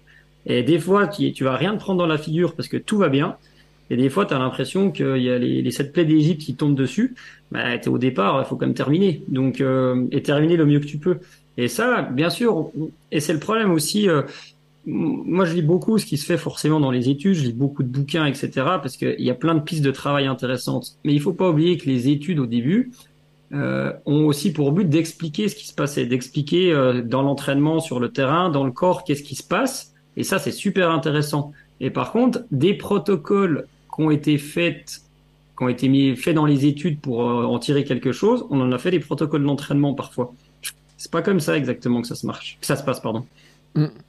Mais c'est vrai. Et euh, après, euh, on, on, a beaucoup de gens qui ont des dogmes aussi, je trouve. Et c'est ça après où euh, ça, ça, ça, devient compliqué. Et on parle des réseaux, hein, c'est qu'on est tellement mm. matraqué par tellement d'avis différents que finalement euh, on peut tout lire d'un sens, le contraire, et, et, je le vois dans toutes les thématiques, hein, parce que je me suis pris la tête. Euh, on a eu des problèmes avec certaines formes d'alimentation type vegan, sur certains types d'entraînement, sur les mm. glucides, sur les pas glucides, enfin tous les trucs comme ça. J'en ai vu passer mm. tellement. Et à chaque fois, j'ai envie de dire, mais c'est juste la recherche de l'équilibre en fait. Et je pense que c'est là mm. où il faut qu'on arrive à apprendre les uns les autres, c'est que cet équilibre, il nous est aussi très propre. C'est-à-dire que c'est l'apprentissage aussi de comment nous on réagit. Euh, et tu le parlais tout à l'heure aussi du stress, stress du travail, stress familial.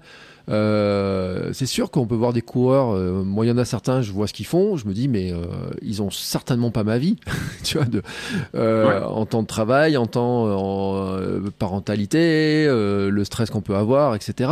Donc forcément, c'est impossible à répliquer, tu vois. Et je pense que mm. par contre, la comparaison, le voir les autres, etc. des fois, ça nous donne plein d'informations qui est difficile à faire le tri quand même.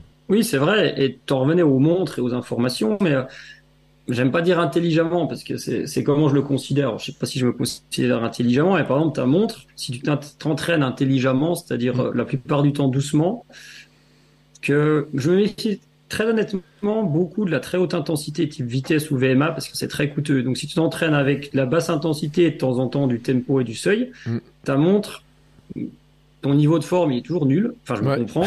Et tes prédictions au marathon, je vais te dire, moi, sur mon, sur ma Coros, c'est très bien, j'adore Coros. Hein. J'ai mis 20, 20 minutes de moins à mon semi et 18 minutes de moins à mon marathon que les prévisions. Waouh. Parce que, en fait, euh, oui, mais c'est pas waouh, c'est juste que la montre, c'est pas, c'est pas, c'est pas le plus fiable. Peut-être que si elle avait dans sa base de données 10 marathons, peut-être qu'elle aurait été précise. Et toi, les, les, gens, ils se font peur, ils se mettent, par exemple, ils achètent une montre et tout de suite, ça donne plein d'informations, mais en fait, basé sur euh, pas forcément grand chose et du recul. Et je te donne, je, fais le rappel sur les 12 semaines de renforcement, que, que l'incidence soit positive, négative ou neutre, 12 semaines, c'est rien. C'est trois mois. Mm. Il en reste neuf dans l'année et il en reste des, des, des centaines dans la vie. Donc c'est, j'ai pas dit qu'il fallait faire fi de toutes les études et dire c'est très bien ce qu'il y a là-dedans. Il faut juste recontextualiser ce que proposent les études ou ce que proposent les coachs comme moi. Il faut que les gens se disent c'est une proposition. Mm. On, on, suppose, on pense, ou on a l'expérience, peu importe, que si on fait ça, ça va vous aider. Mais si vous le faites pas, vous avez quand même le droit de courir et ça va bien se passer pour vous.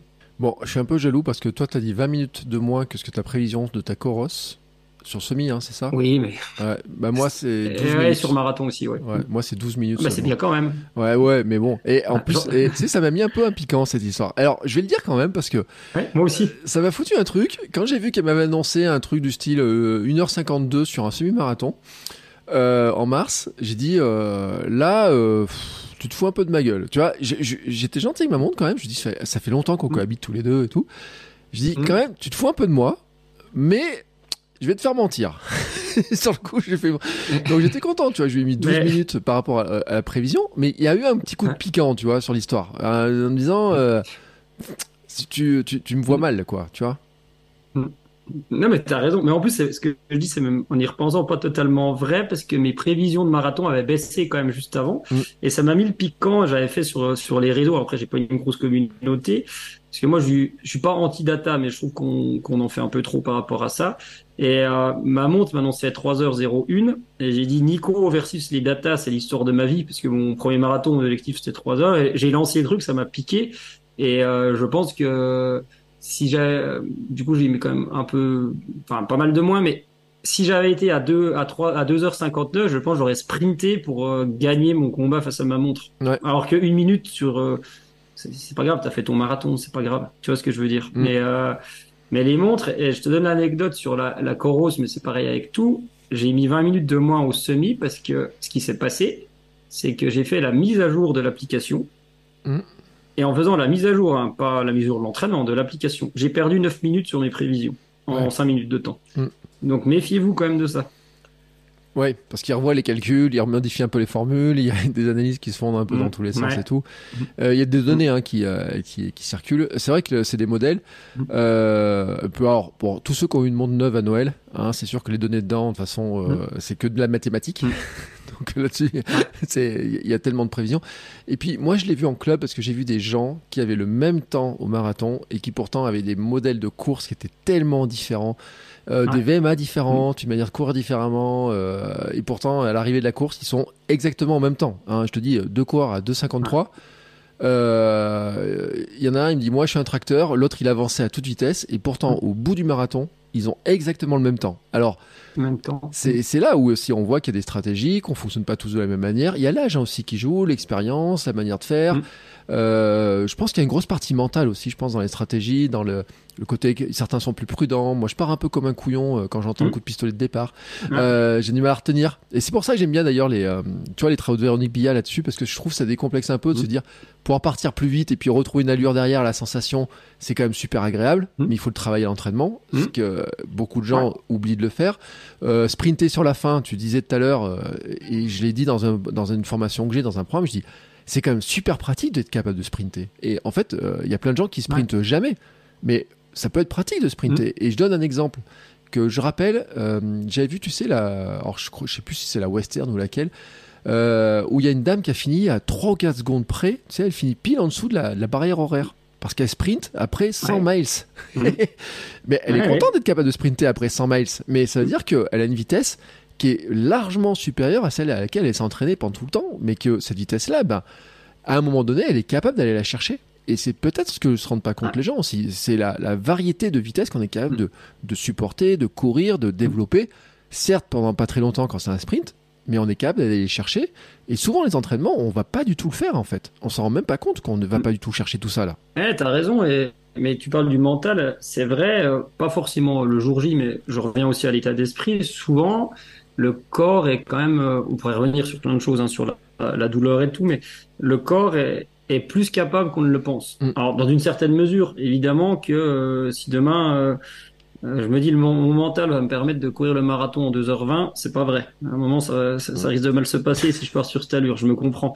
Mais il est capable d'aller puiser des ressources. Et si tu fais, toi, tu as fait un 100 bornes, moi j'avais fait un ultra, les gens, tu as des gros passages à vide, euh, d'un seul coup ça va mieux, etc. Et ça c'est vraiment surprenant. Et c'est juste que l'entraînement, on va explorer ça pour connaître un petit peu, euh, un peu la sensation, pas à chaque fois. Évidemment, si, si à chaque fois tu te mets au carton, c'est un enfer. Mais de temps en temps, de se dire, ok, je sors un peu de mes retranchements. J'aime pas le mot sortir de la zone de confort. Ça c'est un peu en opposition. Je préfère l'élargir, mm. mais c'est un peu la même idée. Mais c'est de se dire euh, on peut se surprendre et, euh, et, surtout il faut se faire confiance euh, vraiment vraiment vraiment et se faire confiance de manière cohérente comme je le dis je te prends l'exemple de moi 2h20 au marathon ou même 2h40 hein, je les aurais pas mais quelqu'un qui dit je vais jamais finir un, un semi-marathon ben non si tu t'entraînes si tu t'entraînes pour ça il n'y a pas de raison que tu le finisses pas tu vois c'est c'est mm. la plupart des gens en tout cas oui et puis alors, moi j'ai eu des exemples de gens que j'accompagne dans le cadre des, des, des coaching SAM par exemple qui sont euh, qui n'ont pas un gros entraînement, qui disent voilà 10 km je me sens pas capable de le finir et qui se rendent compte qu'ils le finissent mais en, beaucoup plus vite qu'ils le pensent. euh, alors qu'on n'aurait pas couru comme ça un semi-marathon avec l'état d'entraînement qu'ils avaient, mais en fait qui sur Mm. avec la notion d'ambiance, avec le fait qu'ils ont un dossard pour la première fois, avec le fait qu'il y a euh, euh, peut-être leur famille à côté, peut-être le, le petit défi personnel, Mm. euh, vont aller le chercher. Alors pas forcément confortablement, mais en fait ils se rendent compte que finalement ils sont allés le chercher et que ça leur a plu, le pire, et qu'ils sont prêts à recommencer et que euh, ils disent même oh, ça se trouve j'aurais pu aller plus vite.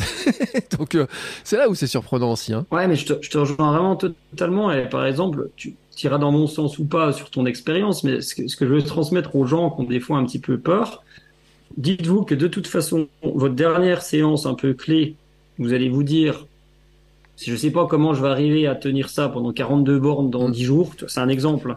Ouais. Si tu fais un affûtage sur les, je, je l'ai fait trop rapide, par exemple, euh, le mien, là, cette fois, mais peu importe. C'est un enfer pendant cinq jours. Tu dis, mais c'est pas possible, je suis fatigué. Il y, y a toujours plein de, non, mais, euh, moi, jusqu'à deux jours avant, je me dis, mais c'est pas possible, je- ça va pas bien se passer. Et en fait, il faut se dire, c'est pour ça que l'objectif ambitieux est réaliste, et il faut prendre quelque chose qui est réaliste pour vous, pas trop précis, mais sur une fourchette. C'est un conseil, hein. Et dire, de toute façon, je pense que je vais être capable de le faire dans six mois. Si je fais ce qu'il faut, il n'y a aucune raison que ça se passe pas bien et ça va bien se passer. Alors, c'est pas la garantie 100% du succès, mais généralement, ça aide quand même beaucoup. Ouais, c'est vrai. Et euh, le fait de définir un objectif ambitieux, euh, suffisamment ambitieux pour être motivant, parce que sinon c'est pas motivant, mais pas trop Mm. ambitieux pour, Mm. sinon on est dans l'ego, quoi. euh, D'ailleurs, c'est pour ça que je l'ai dit euh, aussi. Il y a des trucs que moi j'ai dit, oh, peut-être que 2024 je le ferai et je le ferai pas, parce que j'ai pas la flamme pour m'entraîner sur certains, euh, sur certaines disciplines. Mais c'est vrai que euh, de se pousser un petit peu, on a allez, ça je peux essayer de le faire euh, si je m'entraîne sérieusement. C'est vrai qu'on peut faire beaucoup de choses et je suis toujours surpris hein, quand je vois des, euh, des, des choses. Moi, de toute façon, quand j'ai commencé, je pensais jamais être capable de courir 24 heures. Je savais même pas que ça existait, en fait. Euh, Le truc, je me dis, mais est-ce que ce truc-là existe? Et je me, bon, tu vois, je savais même pas que ça existait. Ça veut dire que petit à petit, dans l'exploration, on va découvrir aussi, on va découvrir aussi ce qui nous plaît. Hein, j'encourage parce que là, Mm. je, je vais diffuser ça en début d'année. Mm. J'encourage les gens dans l'année à explorer ce qui peut leur plaire, euh, différents formats, tu vois. euh, je blague souvent avec le cross en disant euh, allez faire des Mhm. crosses. C'est, peut-être pas agréable, mais peut-être vous allez aimer l'ambiance, euh, aimer un petit peu ce format euh, ou pas. Et puis, mais au fait, vous le saurez maintenant. Et allez explorer euh, les différents formats, les différentes courses, peut-être différents sports. Euh, c'est aussi là-dedans qu'on découvre un petit peu des euh, ce qu'on veut faire et ce qui nous plaît, ce qui nous amuse et ce qui nous amuse moins. Mais, mais c'est, c'est exactement ça, et pas se mettre de pression et, et se dire que de toute façon, on, on est aussi toujours le nul de quelqu'un. Et ça, c'est, vraiment important de, de se le dire. Je dis ça pour les gens qui, qui ont l'impression d'être nuls. Et je fais une parenthèse sur le, sur le marathon. Euh, euh, J'ai adoré ça. J'ai adoré aussi des gens, etc. Mais il y a un truc que j'ai beaucoup moins aimé dans le marathon, c'est que j'ai vu quelque chose qui était passé sur les réseaux en des commentaires de gens qui disaient euh, quelqu'un qui court en marathon, il est en 4 heures, il est pas marathonien. Mm. Mais en fait, t'es marathonien à partir du moment où tu le finis. Et euh, je termine. Alors, s'il y en a qui écoutent, ça va pas leur plaire, parce que souvent c'est des gens pour eux 3 heures. Si t'as pas fait 3 heures, t'es un marathonien, parce que c'est souvent des gens bah, qui ont réussi à le faire. Du coup, ils ont l'impression que c'est des génies. Peut-être ça a pris 10 ans pour y arriver, mais tu- tu- en fait, je veux re- recentrer ça. Euh, tu vois, je, je- je dis ça aux gens. Alors, on n'est pas, on n'est pas tous capables de le faire en, en moins de 3 heures. Euh, par exemple, moi, pour l'avoir fait sur le premier, c'est pas un truc qui fait de nous des surhommes. Et je le relativise dans une deuxième, dans un deuxième point, c'est que, donc moi, ça me fait 2,52. Quand je passais le 30e kilomètre, le premier était arrivé. Et ça, ça remet les gens qui se prennent pour des autres en perspective. Mm. Mais vraiment, vraiment. Et c'est-à-dire que le courir en 2,50, allez, on l'arrondit en 3 heures, c'est l'allure d'entraînement des premiers. Mm. Donc les gars, dégonflez un peu le melon et euh, le, la personne qui met 4 heures ou 4 heures et quart, dans son contexte, elle a sûrement autant de mérite que nous. Parce que on va pas se mentir aussi, hein, pour euh, le, le courir assez vite, à moins d'être doué, mais on n'est pas tous très doués, euh, faut pouvoir se dégager du temps. Alors oui, on dit que c'est de l'organisation, mais des fois il y a des gens ils ont pas le temps, donc on est déjà chanceux de pouvoir le faire. Tu vois, c'est toujours plein de choses comme ça à remettre dans le contexte. Et donc, bref, ce que je veux faire passer comme message, c'est euh, les gens qui vous prennent de haut parce qu'ils ont mis moins de 3 heures, c'est pas des surhommes. Amsterdam, on est quasiment 700, 800 à l'avoir fait. Sur 10 000, c'est peut-être le ratio, mais 800, c'est c'est pas une élite, hein, 800. Donc calmez-vous, détendez-vous et ça va bien se passer. C'est juste euh, le petit coup de gueule que je veux mettre parce que il faut arrêter de, de, prendre les gens de haut sur, sur ça et on est toujours le nul. Et, je, je, refais le ratio. Hein. Tu mets 2h50 ou 3h, le premier, tu passes au 30e, il est déjà arrivé. Ouais. C'est très bien hein, ce que tu fais. Mm. Mais alors, je vais même te donner un exemple. J'ai eu un truc. Euh, j'ai fait une. J'ai fait pas beaucoup de courses à Paris. J'ai fait deux courses sur le 10 km. que pas un bon souvenir de course un jour-là, mais et ils étaient tous en train de se regarder les montres, les, les chaussures et tout. Et à mm. l'époque, c'était même pas le carbone, hein, je te parle il y a 5, 6 ans, 7 mm. ans. Et euh, ils se regardaient tous le truc. Et au bout d'un moment, euh, ah, euh, t'as vu ça, j'ai ça, j'ai ça et tout. Et en fait, au moment où on est parti, le premier était déjà arrivé.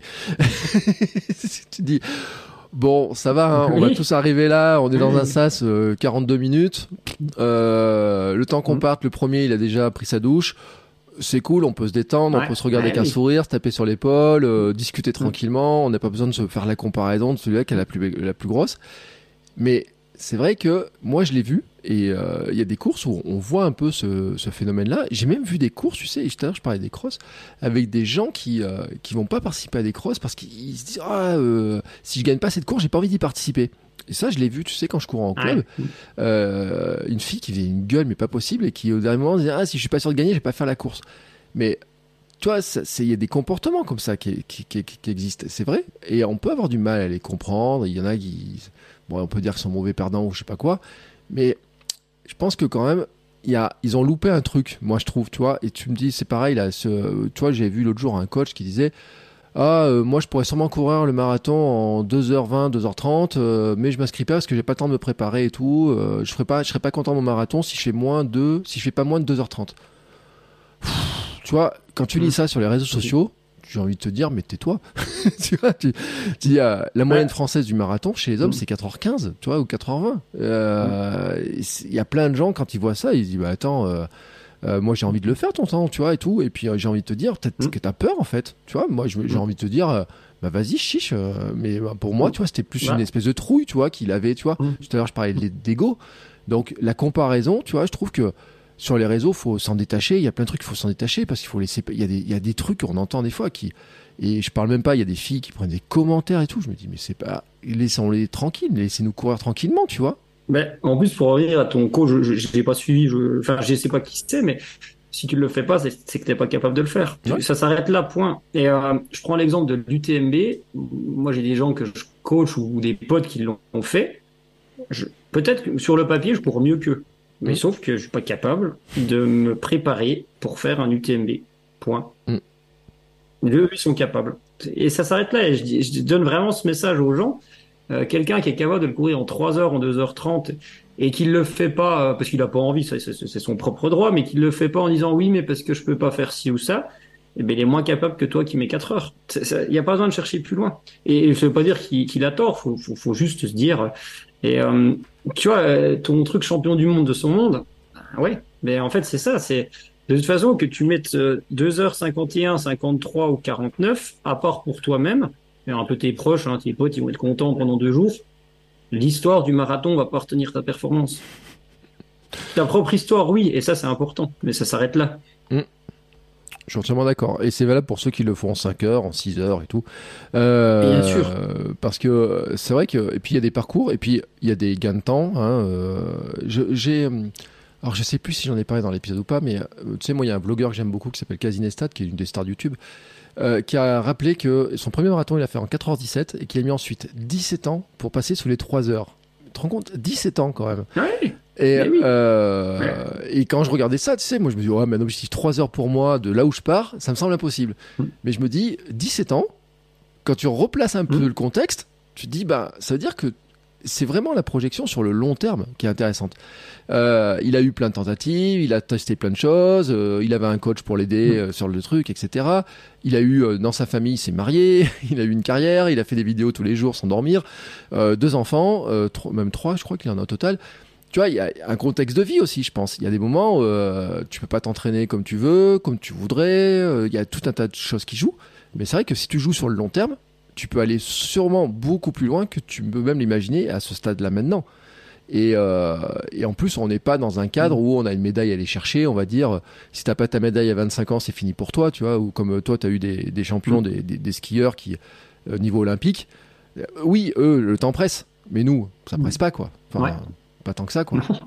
mais, mais non, non. Puis le cas de l'UTMB, là, je fais une dédicace à Gilles. S'il écoute, on en a parlé dans, dans un podcast que j'ai. Son UTMB, il a mis 10 ans. Mm. Il est parti de zéro, il a mis 10 ans pour terminer. il a il a réussi son premier, mais c'est un chemin. Et ça, tout le monde n'est pas capable de le faire. Ouais, moi je suis d'accord parce que tu vois, moi, moi l'UTMB, tu vois, c'est pas une course sur laquelle j'ai envie d'aller, tu vois, par exemple. Et je sais que j'aurais mmh. pas, tu vois, la fibre pour m'entraîner pour faire l'UTMB. Mmh. Euh, j'ai reçu euh, Alix, que je connais bien, qui est jurassien d'ailleurs d'origine.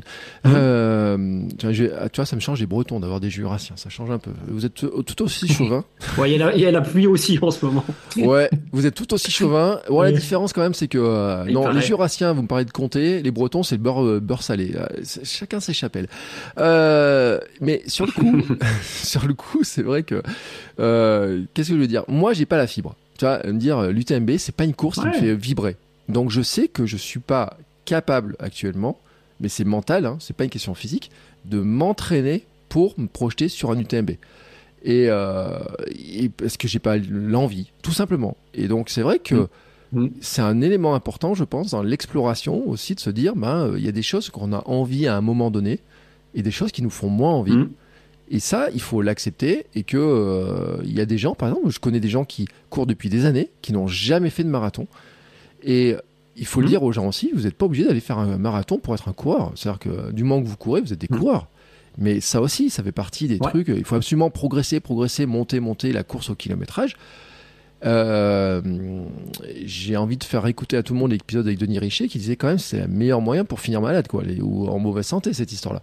Donc on n'est pas obligé, mais chacun doit aller dans sa progression et faire son chemin. J'aime bien ta notion de chemin, tu vois, 10 ans pour l'UTMB, mais ça peut être aussi mhm. euh, certains peut-être qu'ils feront un marathon dans 10 ans et qu'avant ils vont s'amuser sur plein d'autres mmh. distances et puis ils vont faire d'autres sports, de tenter d'autres choses. C'est ça aussi l'exploration. Ouais, et je vais remettre les choses en perspective pour, euh, pour défendre, ils n'ont pas besoin d'être défendus, les, gens qui, ont des complexes ou machin. Et, et pour rappeler, je, je, parlais des trucs des 3 heures parce que c'est des gens, c'est les pires, enfin pas tous, mais euh, toi, c'est apprendre les gens de haut par rapport à ça. Dites-vous quand même que euh, moi, je suis vraiment admiratif de quelqu'un qui part de zéro, mm. ou qui a pas fait de sport depuis 10 ans, qui est peut-être en surpoids, ou même s'il est pas en surpoids, bref, qui part de zéro, et qui va se dire, je vais faire pour finir un marathon. Je vais te dire pourquoi.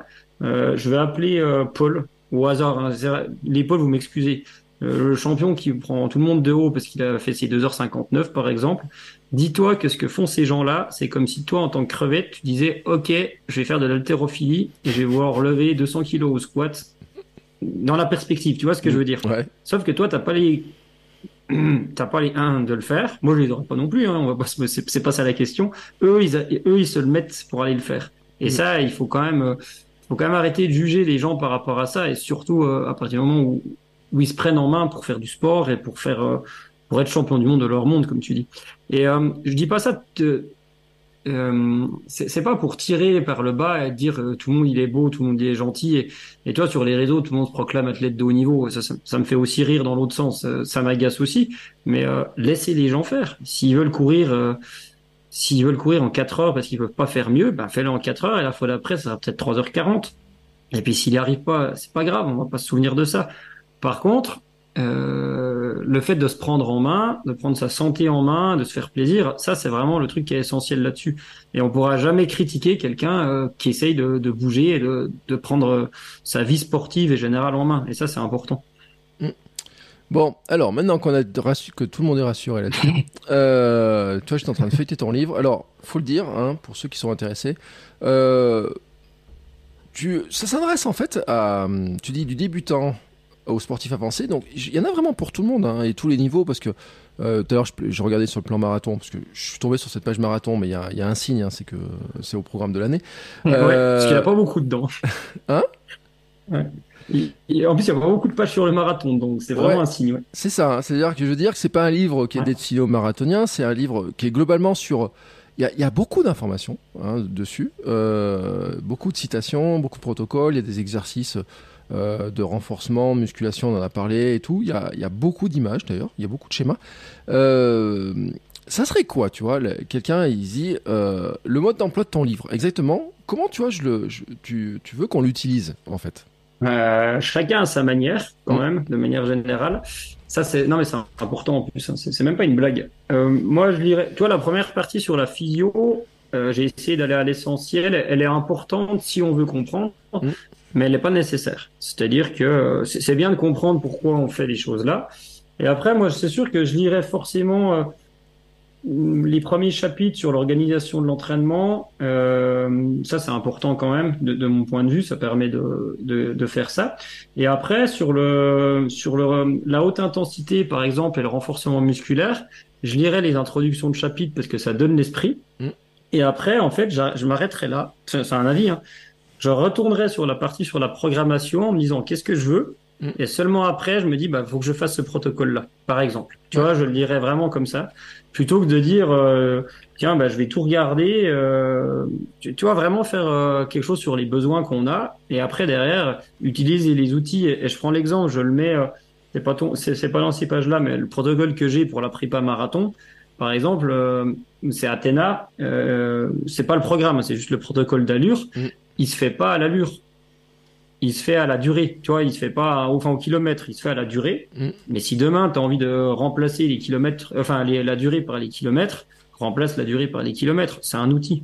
Mm. Ça s'arrête là. Moi, je donne juste des structures en fait et des propositions pour euh, maintenir le principe euh, des principes de base de l'entraînement, progressivité, continuité, alternance et puis variété en fait. Mm. Tous les protocoles, ils sont construits autour des principes de base, mais en gros, voilà, je le considérais comme ça euh, aux gens. Il faudrait demander aux. Il s'est pas mal vendu pour l'instant. Je suis content hein, pour le lancement. Il faudrait demander aux gens euh, comment eux ils l'ont lu. Tu vois, il y a, y a, pas de règle. Mm. Et je dirais quand même, notamment chez les femmes, parce que j'en suis assez content forcément, c'est pas moi qui l'ai écrit euh, cette partie-là, donc je, peux dire que j'en suis content. Enfin, je l'ai pas écrit en entier. Euh, la dernière partie sur les préventions des blessures, ou l'avant-dernier chapitre, et il y a une bonne partie qui est faite sur les préventions des blessures chez les femmes euh, par Manon d'Auvergne, qui est doctorante sur le sujet, qui, est, qui a un podcast Femmes et Sport d'ailleurs. Avec Barbara, son associée, et je suis vraiment content qu'elle soit intervenue sur ça. Donc, je, je lirai déjà en diagonale, puis après euh, j'irai chercher un peu plus précisément les informations. C'est vrai d'ailleurs, ah, et ça c'est un truc qui est intéressant. Tu dis justement ton protocole d'entraînement, euh, toi tu les mets au temps. Alors je trouve que c'est intéressant. Ouais. Euh, qu'on en parle parce que c'est vrai qu'il y a deux, euh, deux philosophies. Moi, je mets tout au temps aussi. Je prends tout au temps parce que je trouve que c'est un mm. gros avantage, c'est qu'au moins tu sais quel temps as, de quel temps tu as besoin. Parce que euh, ça fait partie des, des, gros avantages dans notre vie. Hein, on, si on ne sait pas à quelle allure on court exactement pour faire, si on nous dit il faut faire 12 bornes, bon, il y a une petite variable. Si on nous dit il faut courir une heure, au moins on sait, on peut le mesurer. Mm. Pourquoi toi tu mets autant en fait? C'est quoi toi ta logique pour pourquoi tu mets les programmes en, temps? Bah, c'est à la fois une logique et une déformation. Euh, venant du ski ou du trail, euh, de toute façon, au temps par rapport au kilomètre, il n'y a pas forcément de... Tu vois, c'est compliqué de, de raisonner en, en, vitesse de déplacement, donc euh, le temps. Et parce que, en fait, et j'en parle aussi devant, dedans, pardon, si on veut respecter les principes de progressivité, de variété, etc., etc., le temps, c'est très facile. Mm. C'est-à-dire que tu as les durées, et en fait, si tu prends dans ton truc général, dans ta progression générale, tu peux respecter ça, la progressivité, etc. Euh, comment dire, à chaque fois en prenant les durées. Et à l'intérieur de ton protocole d'intensité, après c'est ma philosophie à moi, hein, et c'est là que je l'explique, hein, notamment chez les amateurs. Moi, je veux pas augmenter la vitesse à chaque euh, séance. Je veux augmenter, enfin sur la haute intensité, hein, je parle. Le, la durée qu'on est capable de tenir notre vitesse impossible. En mmh. gros, l'idée, elle est vraiment là tu vois, pour préparer du long. Donc en fait, le temps, c'est un moyen, c'est le moyen le plus simple que j'ai trouvé pour compter sans se prendre la tête. Après, tu peux rajouter la distance et le dénivelé pour un peu euh, aller un peu plus loin dans l'analyse. N'empêche que le temps, ça reste, euh, assez simple parce que ton, marathon, par exemple, tu sais que tu vas faire 42 bornes, tu vas sais que tu, vas mettre à peu près ce temps-là, que tu es passé dans ta prépa euh, 3 minutes de plus ou de moins à ton allure, ça changera pas si tu veux la face du monde. Après, euh, ça dépend où tu habites. Euh, dans la montagne, c'est dur de raisonner en kilomètres. On n'a pas de plat. Donc euh, en Auvergne, je pense que c'est plus dur aussi. ça, c'est important. Et toi, je cherche. tu vois, j'ai noté. bon, j'ai plus la page parce que je le connais pas, pas encore par cœur. Mais par exemple, il y a un truc que j'ai fait, c'est que j'ai repris tous les protocoles d'intensité. Mmh. Alors c'est la page 177 et j'ai mis j'ai mis quel temps la séance prenait. La séance 1, la séance 2, la séance 3 jusqu'à la séance 8 et quel euh, terrain il fallait parce que C'est pour ça que je conseille aux gens de, de, de déterminer ce qu'ils ont besoin, mais déterminer aussi leur emploi du temps. C'est-à-dire que euh, bah, tu dis ah c'est génial, je vais faire ce protocole ce protocole là. sauf que merde, bah, la séance euh, la séance 7 c'est 1h35, j'ai que une heure. Ben mm. peut-être qu'il faut que je fasse autrement. Et ça c'est c'est vraiment important. Et euh, voilà l'approche que j'ai par rapport au temps. Et par exemple, tu fais un, un 10 fois 400, ben, peut-être que Jimmy Gressier, ça va lui prendre tant de temps, et puis toi, ça va te prendre le triple. Ah Donc en fait, la distance, euh, enfin toi ou moi, hein, mais euh, de manière générale, tu vois. Donc en fait, la distance n'est pas toujours adaptée. Non, mais moi, si tu mets Jimmy Gressier sur la même piste que moi, moi je m'arrête sur le bord de la piste, je le regarde. Donc euh, il ira tellement plus vite que moi, je le regarderai juste courir et tout, sur le coup en me disant Bon, c'est sympa de le regarder. Euh, mais c'est vrai, et t'as raison, parce que je le dis aussi, parce que j'ai vu des gens, et je sais, euh, parce que c'est sûr que quand tu cours le marathon en 3 heures, quand tu le cours en 4 heures 30, si on dit qu'il faut faire 30 bornes, ça ne prend pas du tout le même temps d'entraînement mmh. et c'est pas facile à, caler, ça peut faire peur et tout. Et, là, on sait que la fatigue, c'est aussi une question de temps, hein, de, temps d'effort et tout. Mmh. Euh, mais moi, je trouve que cette notion de temps, c'est vrai qu'elle permet vraiment de gérer son emploi du temps. Et tu, tu le dis, et moi, je reviens tellement bah dessus. Mes pro, j'ai des programmes, j'ai des coachings où je dis attention, euh, il faut arriver à caler votre emploi du temps, de, de réserver du temps. Mais pour réserver du temps, il faut connaître le temps. Et c'est vrai mmh. que moi, je suis assez fan des programmes en temps, justement pour ça, parce que tu dis, bah, si j'ai euh, une heure, je sais que je peux prendre le programme euh, qui fait 45 minutes avec un peu d'échauffement après, un petit un retour au calme tranquille, j'ai un peu de marge, je suis pas à calculer à la minute près, ça m'enlève un peu un coup de stress. C'est quand même plus cool. Euh, et je le dis aussi parce que je l'ai vu, y compris d'ailleurs chez des athlètes qui ont témoigné, qui sont à très haut niveau, qui disaient qu'ils faisaient des entraînements trop rapides, justement parce qu'en fait, ils s'étaient marqués dans leur programme qu'ils devaient faire 12 bornes ou 13 bornes, et qu'ils partaient un petit peu en retard, et qu'ils se rendent compte qu'ils sont obligés d'accélérer pour le faire. Et c'est un piège aussi. Alors, on parlait tout à l'heure qu'il fallait faire euh, lentement. Euh, si on dit tu fais une heure lente, mhm. c'est difficile, c'est totalement différent que si on dit il faut faire telle distance. Et que, bah, une heure, tu dis, bah voilà, j'ai fait mon heure, et t'as pas le stress de mhm. savoir si tu as fait le kilométrage qu'il fallait faire. Et je trouve que ça, c'est quand même un élément de, de stress, en tout cas en moins, et que je trouve qu'il est plus facile à caler, tu vois. Ouais, et puis tu vois, je vais prendre l'exemple de 4 heures au marathon. Euh, ton corps, fondamentalement, que tu mettes 3h50 ou 4h10, il va pas faire une grande différence. Tu vois ce que je veux dire? Même, même autour de 3 heures. Hein. Alors oui, à la fin, ça va piquer les gens, mais c'est pas la durée qui va faire. C'est la, la, répétition des impacts, des choses comme ça. Sur de l'optimisation, on, on, devrait pouvoir raisonner différemment peut-être. Et encore que. Mais là, et ça veut dire que ton corps, euh, si dans ta, ta, prépa, en fait, euh, elle te sert à t'exposer à ce que tu vas vivre le jour J, à avoir des compétences. Et en fait, finalement, que tu fait en cumulé euh, 72 ou 68 kilomètres, euh, à, à, vitesse marathon, je, dis vraiment au pif. Hein. Mon corps, ça va pas changer grand chose. Et finalement, même, même que tu aies fait 3 heures ou 3 heures 10 ou 2 heures 50 de cumulé, ça changera pas grand chose. Sauf que le, le temps est plus facile à compter parce que l'enjeu, c'est, comme tu le dis, c'est d'intégrer à l'emploi du temps. Mm. Et puis, euh, si, si, tu fais, euh, si tu mets, euh, et puis si tu avais prévu 45 minutes et que, en mets, que tu fais 50, ça changera rien. si tu avais prévu 45 et que tu en fais 40, ça changera rien. Si tu avais prévu 2 heures et que tu en fais 3, ça changera. Mais euh, sur des petites durées, par exemple, il n'y a, pas un enjeu qui est énorme. Ouais. Et puis rappelons, hein, c'est que si tu avais prévu une heure et que comme tu peux faire une heure, tu fais zéro, là par contre, ça change beaucoup. Oui, voilà, exactement. voilà, il vaut mieux faire trois quarts d'heure en disant, bon, j'avais que trois quarts d'heure, je ne peux pas pu faire mon heure, mais j'ai quand même fait trois quarts d'heure que de dire je devais faire une heure, mais j'avais que trois quarts d'heure, donc j'ai fait zéro parce que je voulais pas faire une séance au rabais. Mm. Euh, phénomène que je vois bien, parce que je vois chez beaucoup de gens ce truc-là, euh, il y a des séances qui, en 45 minutes, vaut mieux les faire que de faire zéro. Hein, voilà. Et euh, tout à l'heure, on parlait de la répétition, de la fréquence, etc. Et tout. Mm. J'avais fait des vidéos cet été, il y a des gens qui m'ont posé des questions. Je disais, moi, je courais tous les jours. Et je disais, j'ai progressé en courant tous les jours. Mm. Mais ils me disaient, mais à quoi ça sert de courir 10 ou 15 minutes ou 20 minutes tous les jours? Et j'ai mais j'ai progressé dans la gestuelle, dans l'économie de course, tu vois, dans plein de trucs qui viennent pas de la durée de la séance en elle-même, qui viennent de la répétition, de l'apprentissage tous les jours, tous les jours, tous les jours, du geste, de euh, du fait d'aller courir, du fait de d'être euh, de, de, le faire tout naturellement et que ça devienne très naturel. Et euh, j'ai beaucoup de gens qui ont été étonnés et qui ont du mal à le croire en fait, jusqu'au jour où ils le testent. Qu'en courant, des bah. fois 5 fois 20 euh, minutes dans leur semaine, c'est vachement plus efficace que faire 3 heures, 3 euh, fois 1h10, euh, 1h15 comme ils le faisaient avant.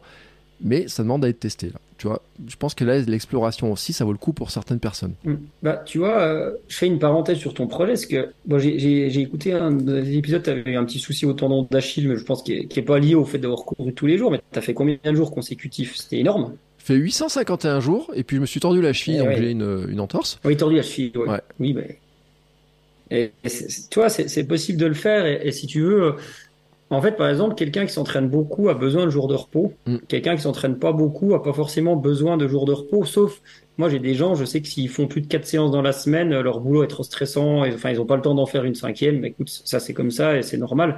Et euh, je fais, je mets deux, deux choses importantes et euh, j'ai encore plus redécouvert cette année, parce qu'avant je le faisais à haut niveau, mais je le faisais pas assez chez les amateurs. Euh, si tu as 45 minutes devant toi, mm. L'idée, c'est pas de se dire j'ai que 45 minutes, du coup je vais mettre, je vais mettre une mine parce qu'il faut que je rentabilise le temps. C'est va les faire doucement. Alors ça, je le faisais pas avant, mais un gros truc qui a changé chez les gens depuis que j'ai réussi à leur faire, c'est euh, une séance de 20 à 40 minutes, vraiment facile. Mm. Ça fait une sacrée différence. Ouais. Qu'est-ce qu'elle vient en plus sans fatiguer et euh, ce que j'ai remarqué, ça fait vraiment une, vraie différence. Mais c'est, euh, tu vois, je te donne, je te donne un, un, exemple pour que les gens ils aient en perspective. Euh, moi qui, dans mon cas, parce que je connais plus les allures, euh, en tournant le marathon, ça fait 4,05. Mon, mon, ma séance facile, je vais entre 6,15 et 7 au kilomètre. Mm. Et il n'y a pas besoin d'aller vite et de se mettre au carton. Et euh, j'en ai un qui court en 2,35. Euh, ses séances faciles, il est en 5,45, 6, tu vois ce que je veux dire. Il n'y a mm. pas besoin de se dire, je vais rentabiliser mon temps et il faut que j'aille me mettre minable me mets euh, une intense quand c'est prévu de faire une intense, point. Et l'autre point, c'est le renforcement musculaire, parce que c'était le thème, on a dévié, mais c'est génial. C'est que peut-être que, que tu que 20 à 30 minutes, oui, tu peux aller courir, mais de temps en temps, tu peux faire aussi du renfort. Tu bouges différemment. Mmh. Euh, peut-être que les gens perçoivent que c'est plus utile de faire du renfort que de courir quand on a peu de temps. Ça, c'est possible, ça dépend vraiment du schéma de pensée des gens, et ça donne des alternatives, par exemple, par rapport à tout ça.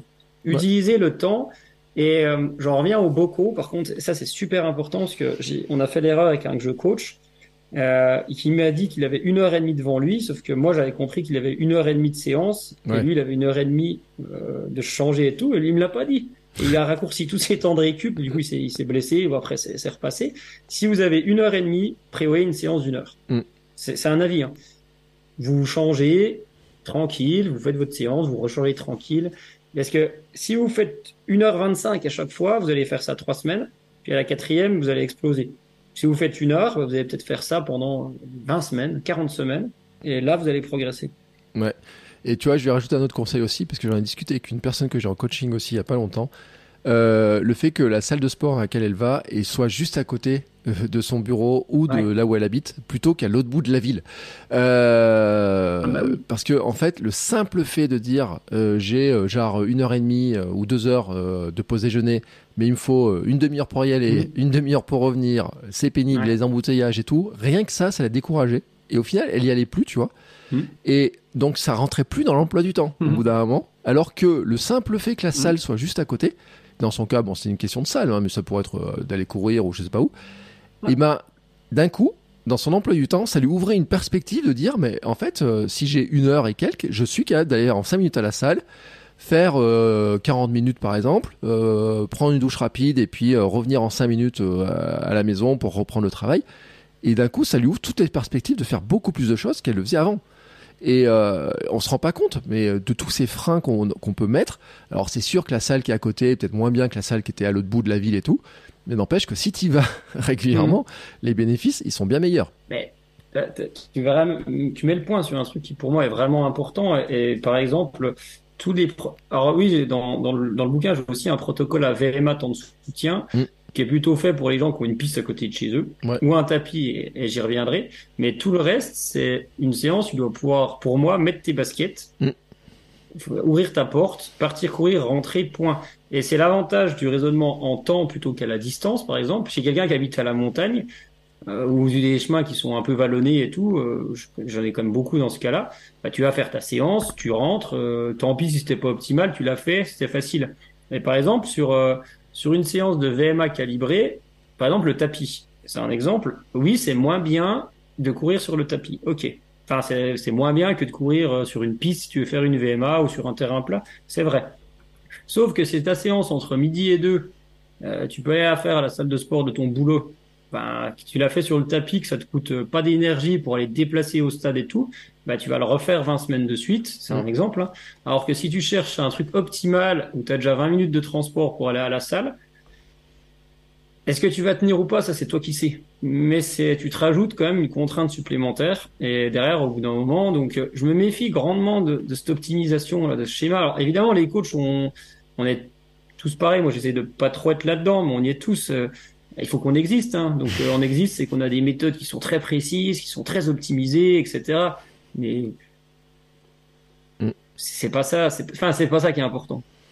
Bon, il y a quand même un truc qu'on doit dire, euh, parce que c'est vrai, on n'a pas trop parlé de renforcement finalement, du type de, ouais, bah oui. d'exercice, mais j'ai envie de dire que dans ton livre, il y a tellement d'éléments dedans. Il y a les exercices, il y a, les il, y a, il y a la notion de protocole. Et je voudrais qu'on revienne sur la notion de protocole pour bien expliquer la logique en fait de comment tu fonctionnes euh, quand tu parles de protocole.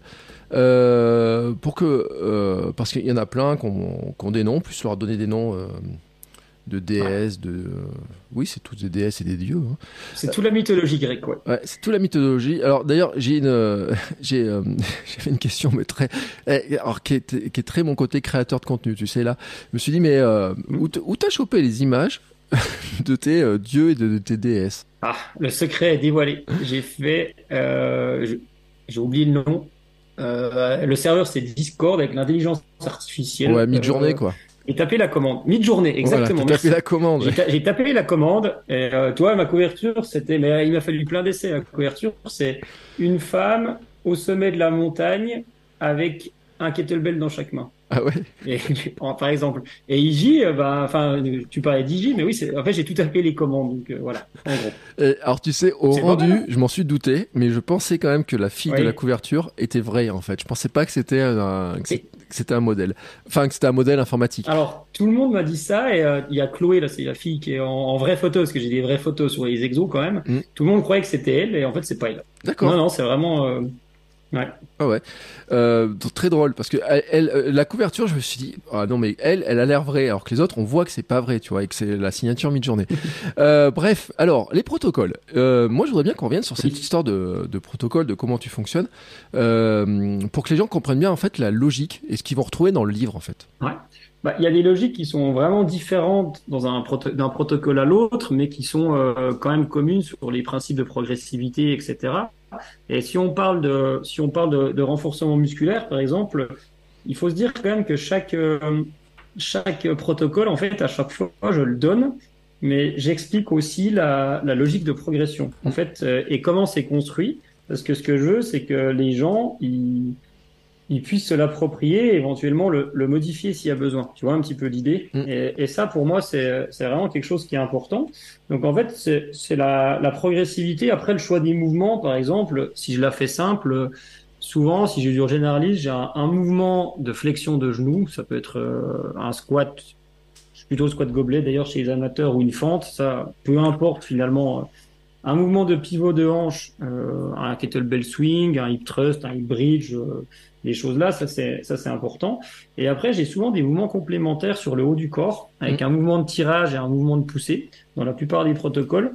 Et là, chez un coureur, par exemple, même si le livre n'est pas fait que pour les coureurs, j'ai envie de te dire qu'il fasse une pompe ou un développé militaire, ça changera pas grand chose que la, la poussée elle soit verticale ou, ou horizontale, c'est pas grand chose. Et, pareil sur le mouvement de tirage.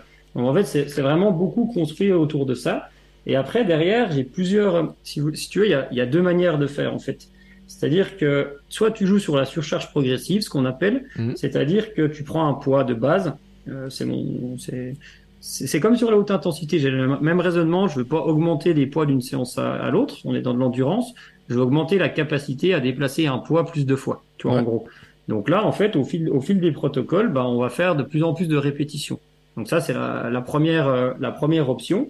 Et puis, en fait, la deuxième option, c'est que je peux jouer sur la structure de séance où là, tu joues un peu plus sur le métabolique, où tu as ton nombre de répétitions, mais tu joues aussi sur le temps que tu as pour les réaliser, mm. si tu veux, là-dedans. Mais à chaque fois, c'est toujours une logique de, de progressivité euh, et de sécurité aussi. C'est-à-dire qu'il y a des mouvements qui seraient peut-être optimaux, mais j'en parle pas dans le livre parce que j'ai pas envie qu'on aille là-dessus. J'ai envie que les gens ils pratiquent euh, vraiment en sécu. C'est pour ça qu'il y a des fiches techniques avec des QR codes qui renvoient vers les exercices aussi. Et ça, c'est important. Et donc, euh, globalement, à chaque fois, les protocoles, il y a souvent plusieurs phases fondation, construction, et puis intensification ou explosif selon ce qu'on fait. Donc à chaque fois, c'est si tu veux, ils sont construits dans le fait où euh, il faut dire qu'il y a une double progression. C'est-à-dire qu'on peut être euh, expert en course à pied et complètement débutant en musculation, Ouais. ou expert en musculation et débutant en course à pied d'ailleurs. Et dans ce cas-là, ben peut-être que l'expert en musculation sur le renfort, ça lui permet de faire différemment, mais ce sera pas les infos essentielles du livre. Il y aura, d'autres chapitres qui l'intéresseront plus. Et l'expert en course à pied, ben, c'est peut-être plus sur le renfort que sur la haute intensité qui va y aller. Et la plupart des gens, on est experts ni l'un ni l'autre, donc euh, les, ça peut être utile pour tout le monde. Mais euh, bref, je, me, je, je fais la parenthèse là-dessus. Et euh, du coup, l'enjeu, enfin, tu vois, moi, c'est une base santé de préparation physique générale. Et on parlait, on parlait toujours, tu sais, d'un objectif quand même à avoir. Mm. Et en fait, il y a une double progression. Et à chaque fois, moi, je préfère qu'ils prennent le temps de, tu vois, les cycles, ils, ils sont progressifs avec une phase 1, une phase 2, une phase 3, et d'avoir une vraie progression dans le renforcement musculaire adapté à leur niveau pour chaque cycle, euh, qui peut se faire en parallèle à l'entraînement de course à pied, et c'est ça qui est important. C'est-à-dire que pour moi, ça doit pas trop influer, même pas du tout, sur l'entraînement de course à pied.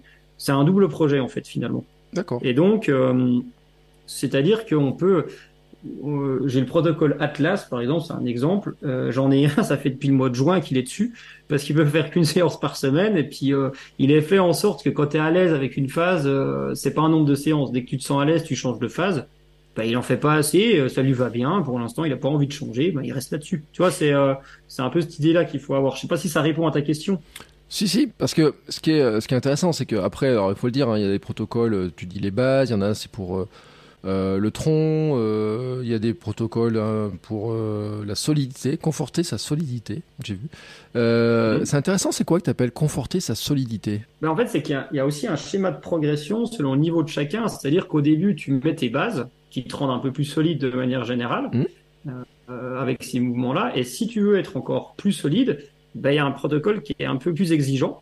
Et si tu attaques par là, ça va pas bien se passer hein, euh, si tu es débutant. Ouais. Donc en fait, à chaque fois, je comporte. Et si tu vas en page... euh, alors pour les gens, ils l'ont pas, mais comme ça, nous, ça, ça alimente la discussion. Euh, il y a tout le schéma de progression en fait qui est expliqué pour quelqu'un qui part de zéro. Et d'ailleurs, la progression, elle peut prendre 10 ans, hein, ça, ou elle peut prendre un an si tu en fais quatre fois par semaine. Mm. Et c'est, euh, j'essaie d'aller vite pour que les gens tiennent. Page 282. Ouais. Et là, tu as tout. Tu as tout comment, euh, pour moi, arriver à, à aller vers une euh, progression ciblée? Eh oui, eh oui. Bah, Donc en fait, à chaque fois, ouais. Ouais. Et t'es pas obligé de tout faire, hein, de toute façon. Et, euh, et en gros, je- oui, j'ai ce schéma-là qui est assez, euh, qui reprend, bah tiens, commence plutôt par là, ensuite quand tu maîtrises, fais plutôt ça, et ainsi de suite. Et après, il y a des protocoles qui sont un peu plus avancés sur de la force, de la puissance ou de l'explosivité. Mais ça, j'ai envie de dire, c'est quand on a envie d'optimiser, d'avoir des vrais gains. Et euh, ça reste pas l'indispensable, tu vois. Et euh, l'indispensable, c'est la base santé, c'est d'être capable de bouger différemment. Je suis en train de regarder le protocole Poséidon. je suis Ah, ça, c'est- le haut niveau, ça. Ouais, c'est ce que j'ai regardé. Ouais, j'ai dit waouh. Ouais.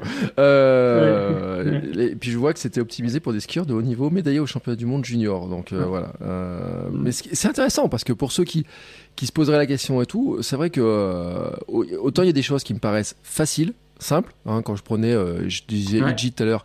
Parce que finalement, c'est des exercices assez classiques en plus que je pense que la Mm. plupart des gens connaissent. Euh, Il y a d'autres Ah trucs. euh, quand je regarde les, les exercices et les choses comme ça, je me dis bon là, il y a quand même du niveau et c'est adapté vraiment à tous les niveaux. Quoi. Il y a vraiment des exercices pour euh, vraiment la progressivité. Quoi. Ouais, c'est ça. Après, j'essaie de pas avoir d'exercices farfelus parce que j'y crois pas trop, mais il y a quand même beaucoup d'exercices simples. Et ce qui est important, euh, c'est comment tu peux construire un protocole et une progression à partir du même exercice. Et euh, tu vois, euh, si tu regardes bien, euh, les exercices complémentaires, il y en a une grande variété, mais ça tourne beaucoup autour du squat ou de la fente, Mm. euh, du kettlebell swing, des trucs comme ça. Et après, c'est juste, tu vois, le principe d'entraînement, c'est le principe de continuité. C'est pareil aussi. Et c'est ta, ta variété spécialisée, c'est-à-dire que tu prends un mouvement, tu tournes autour de comment tu vas l'amener dans la structure de séance.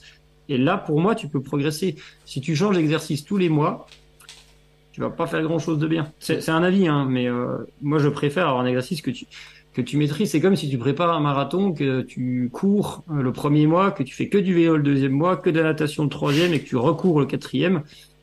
Je suis pas sûr que ça marche bien. C'est le même principe un petit peu là-dessus. Euh, tiens, je suis tombé sur des exercices de cheville et pied. je euh, alors, euh, ça me rappelle mes séances de kiné. Je vais chez la kiné juste après qu'on enregistre. je dis, et alors mm. pour, ça me fait rire parce que c'est des exercices que je connais très bien. Il y a même des exercices d'extension du premier orteil. Mm. qui peut-être, je pense qu'il n'y a pas grand monde qui les fait, sauf ceux qui sont intéressés peut-être au minimalisme à une époque, mais on se rend pas compte en fait à quel point nos mm. pieds ne sont, peuvent être renforcés. Et c'est intéressant de le mentionner parce que quand tu prends des livres sur le minimalisme, sur la course pieds nus, moi j'en ai lu, je sais pas combien, tu as ces exercices-là, mais généralement on les voit pas trop dans les, euh, dans, dans, les exercices. Euh, donc ça veut dire que j'ai envie de dire, c'est vraiment de la tête aux pieds hein, dans ce que tu proposes. Ouais, parce que bah, le pied, c'est rigolo parce que j'ai Alexis Grappin qui est kiné à l'hôpital de la Tour à Genève, donc avec François Fourchet qui est un, spécialiste mondial du pied qui est intervenu dedans dans le bouquin du coup, et euh, il m'a amené ça. Et, par contre, encore une fois, c'est utile de renforcer le pied si on en a besoin, comme c'est utile de renforcer le fessier si on en a besoin, etc. Ça, ça dépend de ce qu'on peut faire.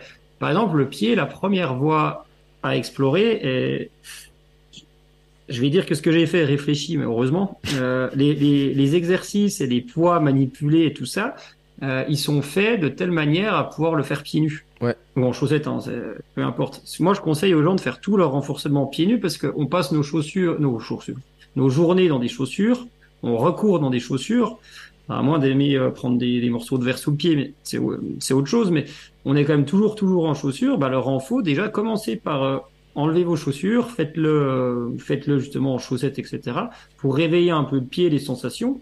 Et puis après, bah, si vous êtes un peu fragile ou sujet à des blessures, bah, l'exercice comme le relevé d'orteil ou le protocole de pied, bah, là, ça peut être, ça peut valoir le coup d'y aller dessus c'est pareil, c'est pas indispensable à tout le monde. C'est comme euh, la VMA, c'est comme le tempo, c'est comme tout. Mais c'est utile dans certains cas. Le, euh, tu le dis, hein, c'est pas spécifique à un sport. Donc, si on a parlé de course à pied, on a parlé de marathon, on aurait pu parler de vélo. Mm. Euh, moi, je, je crois d'ailleurs que les, les, cyclistes auraient, auraient beaucoup intérêt à courir, à faire du renforcement. Je sais pas ce que tu en penses, parce que mm. sur du sport porté, quand même, il y a, y a, quand même besoin aussi, même si on s'en rend peut-être moins compte.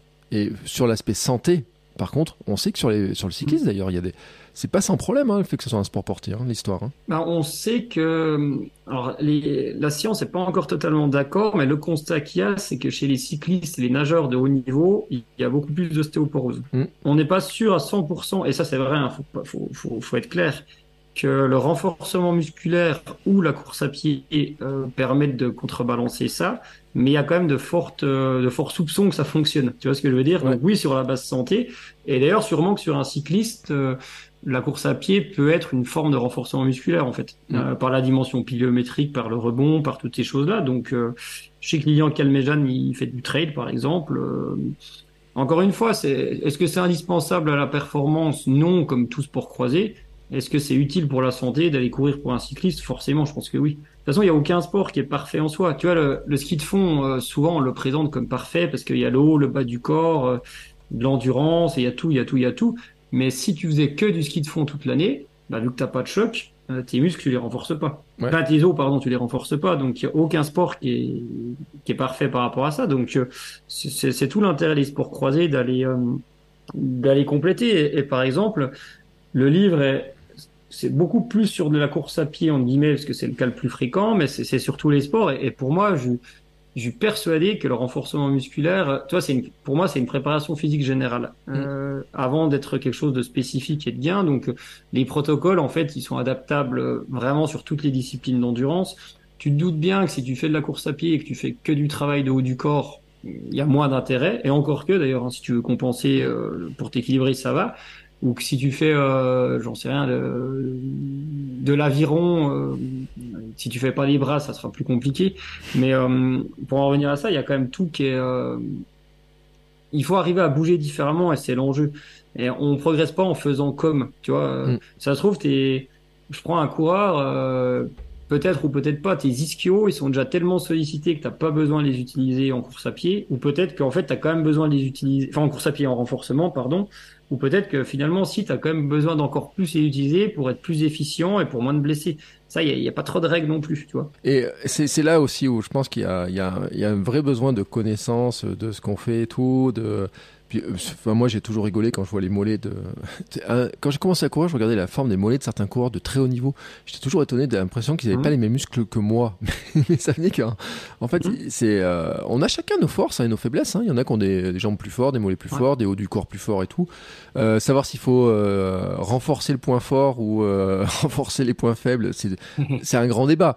Hein. ce que j'en rigole parce que ouais. ouais j'étais, je regardais tes citations dans ton livre. Euh, euh, et en fait, les citations ne viennent pas que du sport. Alors là, j'ai une citation de Bernard Werber. Euh, j'ai vu des citations qui venaient de, de romans. Euh, il y en a un qui vient de Pourquoi j'ai mangé mon père, je crois, hein, il me semble. J'en ai vu qui venait du stoïcisme aussi. Donc j'étais guère étonné quand j'ai vu mm. l'image des, des, dieux grecs et tout, de la mythologie. mais je trouvais que c'était intéressant sur l'ouverture. Il y a du Jules Verne aussi, c'est-à-dire sur l'ouverture globale euh, de certaines phrases, de certaines de logiques et tout, euh, qui, euh, qui, montre que tu vois, moi je parle beaucoup de développement personnel. Je dis que la course c'est une forme de développement personnel. Et quand je dis est-ce qu'il faut renforcer son point fort ou est-ce qu'il faut rééquilibrer entre point fort et point faible, ça fait partie des grands domaines de la philosophie, mais qui ne touche pas que le sport qui touche la vie globale, qui touche euh, l'éducation, qui touche plein de secteurs et tout. Euh, et, je trouve que de l'aborder aussi dans le thème du sport, c'est aussi un moyen de réfléchir globalement. Et je trouvais que c'était intéressant, tu vois. J'ai, euh, je me suis amusé à regarder tes, tes, tes citations. Je, sais pas pourquoi, je, je, suis fan des citations. Et t'as du bol, hein, j'ai oublié ma papillote pour te faire, pour te faire réagir sur ma citation papillote du jour. Hein. Euh, mais je trouvais que c'était intéressant et je me suis dit, tiens, pourquoi t'es allé chercher des citations comme ça? Euh, dans des domaines. J'ai pas vu beaucoup de citations de sportifs, tu vois, par exemple. Alors peut-être que euh, euh, t'en a mis et tout. Après, il y a les témoignages de sportifs. Pourquoi tu es allé chercher comme ça dans d'autres domaines, tu vois? J'ai envie de dire des romans, des, des, de la philosophie, etc. Bah, je crois que la seule situation, situation sportive, c'est Arthur H. sur la paralysie par l'analyse. Mais oui, effectivement. déjà, c'est mon côté. J'ai pas que littéraire, donc c'est un peu ce ah côté-là où j'ai toujours beaucoup lu. Bon, il reste, par contre, je suis désolé, il reste des coquilles et quelques fautes de frappe euh, dans le livre, mais malgré tout, mais peu importe. Et euh, alors déjà, je précise que les citations que j'ai, c'est évidemment, c'est que les bouquins que j'ai lus. Mm. Euh, je vais pas aller euh, prendre des situations euh, sur euh, even.lefigaro.com là, parce mm. que ça on peut en trouver, mais parce que en fait, les outils d'entraînement, c'est que de la technique. Mm. Si tu veux, c'est des techniques d'entraînement, tout le monde aussi les connaît.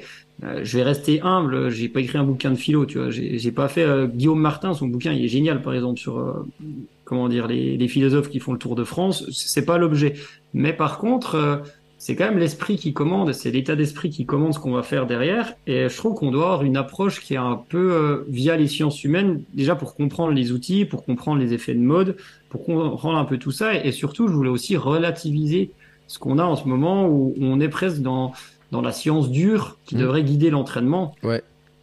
Oui, on a l'image d'Ineos et tout, et pour moi, c'est pas ça. Même, même à haut niveau, chez certains, oui, chez certains, non. Tu vois, il n'y a pas de règle, mais chez, les gens, euh, je voudrais amener les gens à relativiser leurs pratiques et à, à, prendre les choses dans leur globalité. Et tu parles de global.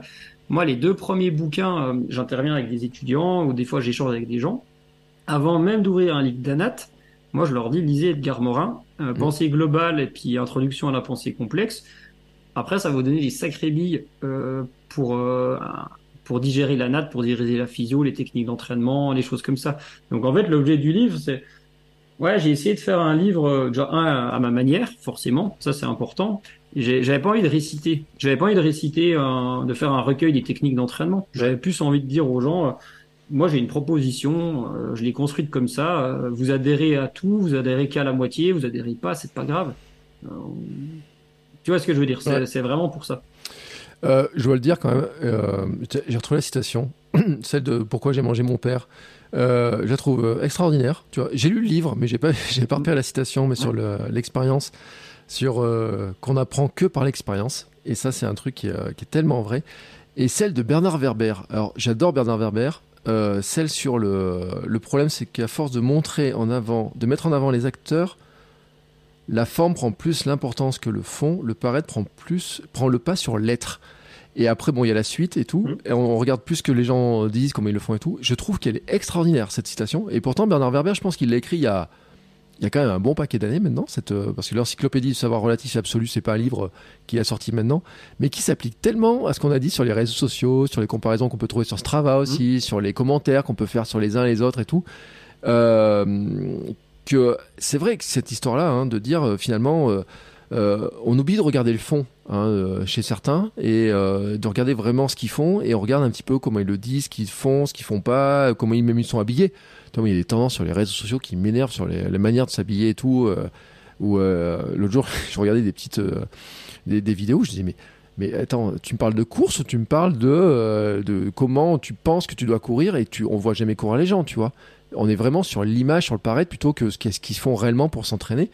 Et je trouve que ta citation, elle est super bien trouvée quand même. Ouais, bah merci. Bah, après, le bouquin, il est peut-être vieux, mais c'est mes petites sœurs qui me l'ont offert il y a 3-4 ans. Donc, je l'ai lu il y a pas si longtemps. Mais euh, bah, ça, c'est- important ce que tu dis parce que, en fait, on fait de l'entraînement, et, ça, je vais, je vais y revenir dessus, euh, on fait quelque, quelque chose de grave. Tu vois, de l'entraînement, de grave, de compliqué. C'est pas, c'est pas si compliqué que ça dans, dans le fond. Et, et c'est le message aussi que je veux faire parler, euh, que je veux faire passer aux gens avec le bouquin. C'est euh, ben, faites. Et puis si, euh, si si ça marche pas totalement bien, et ben écoute, euh, essayez différemment, explorer. Et ça c'est important. Et après sur Roy Lewis, tu vois la citation, je la reprends exactement sur euh, pourquoi j'ai mangé mon père. On n'apprend que par expérience et surtout après ce qui est important, c'était il retourna donc sur ses pas pour faire une seconde expérience et s'il le fallait, d'autres encore et encore. Et ça c'est c'est vraiment important. Et la meilleure personne pour savoir ce qui est bon pour euh, elle, c'est enfin c'est nous-mêmes, Mm. tu vois, dans, dans le sport. Après, il y a, il y a des outils pour aider, mais c'est euh, il faut arrêter avec ces discours d'injonction, de complexification et de gravité. Tu vois, c'est les enjeux, ils sont pas là. Ouais.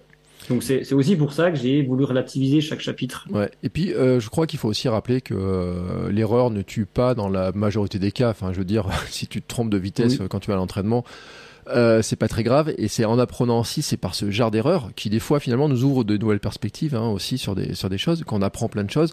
Et que si on relativise euh, tout un tas de petites erreurs qu'on peut faire dans l'entraînement, c'est pas très grave. Euh, et euh, on en revient là aussi à la perception de l'échec. Euh, qu'est-ce qui se passerait, tu vois J'ai Mm. fait des épisodes sur euh, qu'est-ce qui se passe si j'arrive dernier d'une course on s'en fait toute une Mm. montagne, tout le monde a peur de ça, alors qu'en fait, finalement, euh, il, se passe pas grand chose. il se passe pas grand chose. Qu'est-ce qui se Bah passe oui. si je cours euh, un poil plus vite ou un poil moins vite que ce que j'avais prévu? Bon, ben peut-être euh, je passerai un mauvais moment sur l'instant, mais je vais apprendre d'autres choses. Euh, Enfin voilà, il faut relativiser ça aussi. Mm. Je trouve c'est intéressant de le rappeler, et tu as raison de le dire, faut dédramatiser, il faut se dire, c'est pas parce que t'as pas euh, couru à la seconde près ou à la- au truc de cardio précisément dans, dans ton entraînement que ce qui était marqué sur le plan, que tu as forcément fait une grosse erreur, que c'est forcément grave, que ça met tout à plat, et peut-être tu auras même appris d'autres choses et euh, ou découvert d'autres capacités que tu soupçonnais pas aussi. Donc euh, c'est aussi par ce biais-là, par l'expérimentation, mais qu'on oublie totalement parce qu'on veut toujours euh, réussir du premier coup. On, euh, on a appris aussi à être noté, à être jugé sur ce qu'on arrive à faire et autres et tout, alors que surtout nous on joue pas notre peau, quoi. Je veux dire, euh, on fait pas les Jeux Olympiques. C'est pas comme des athlètes, des athlètes de haut niveau qui sont sur une course où il faut qu'ils la gagnent, sinon ils auront plus jamais de chance de la gagner. Nous, on est, on est quand même euh, très relax quoi sur ces trucs-là. Ouais, et puis tu vois, les Jeux Olympiques, pour, euh, alors moi, pour les avoir fait trois fois en staff, hein, pas en athlète, tu vois, le résultat, bien sûr qu'on retient que la médaille olympique, tu vois. Et nous, on a, moi, j'ai pas connu ça. J'ai connu des titres de champion du monde, euh, des médailles mondiales et au JO. Par exemple, en 2014, on fait quatrième sur le Mhm. par équipe. Là, c'est l'échec parce que la génération, elle était mature. Ouais. Euh, en 2018, on fait cinquième, c'est une petite déception. En 2022, euh, cinquième par équipe, par des top 10 individuels, peu importe, mais cinquième par équipe, c'est une équipe, il y avait un junior dedans, c'est sous la génération qu'on avait eu, c'est tous des jeunes. Et la cinquième place, sur le coup, elle est vraiment chouette Mm. parce que euh, elle est à ce moment-là. Et toi, il faut toujours relativiser ça même sur le haut niveau. Et par exemple, on aurait fait une médaille. Euh, moi j'ai eu la chance, euh, un championnat du monde, on fait quatre médailles sur quatre courses chez les seniors, un titre de champion du monde. C'est des émotions qui sont super. Mm. T'as as vécu ça, mais en fait, enfin, tout le monde s'en fout, non C'est pas vrai. Mais euh, cinq ans après, euh, personne se... tout le monde se souvient que t'as pas fait de médaille au jeu, mais que tu l'as fait au jeu et pas pas que tu l'as fait au championnat du monde. D'ailleurs, tu vois ce que je veux dire Mm. Et puis même, enfin c'est il faut relativiser. Je fais la parenthèse sur le haut niveau. Euh, C'est pas parce qu'on travaille à haut niveau qu'on est compétent pour donner notre avis sur tout. Et ça, c'est vraiment important. Et euh, je pense que quand on travaille au haut niveau, euh, on est compétent pour amener des choses dans un contexte. Mm. Tu vois ce que je veux dire? Dans le contexte où on est. Euh, c'est sûr que c'est une super expérience parce qu'il y a un truc qu'on peut pas enlever à cette expérience-là, c'est que tu es tous les jours au, au, charbon avec des gens, donc tu progresses même super vite parce que tu as des vrais projets avec eux, etc.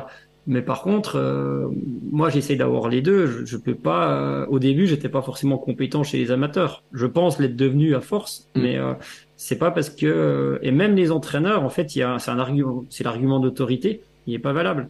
Ouais. C'est pas parce que l'entraîneur à, à Kylian Jornet te dit euh, ça, il te dit juste, moi, ce que je fais avec Kylian Jornet, ça marche dans son contexte. Et il est sûrement plus capable que toi d'aider Kylian Jornet. La question, elle se pose pas. C'est pas ça la question. Par contre, c'est c'est c'est pas une parole d'évangile. Et euh, moi, j'ai, j'ai, tu, tu parlais de Poséidon, t'as rigolé. Euh, j'ai expliqué comment on avait construit sur une saison un renforcement euh, ciblé. Et encore, je peux pas tout mettre, sinon il faudrait écrire le bouquin.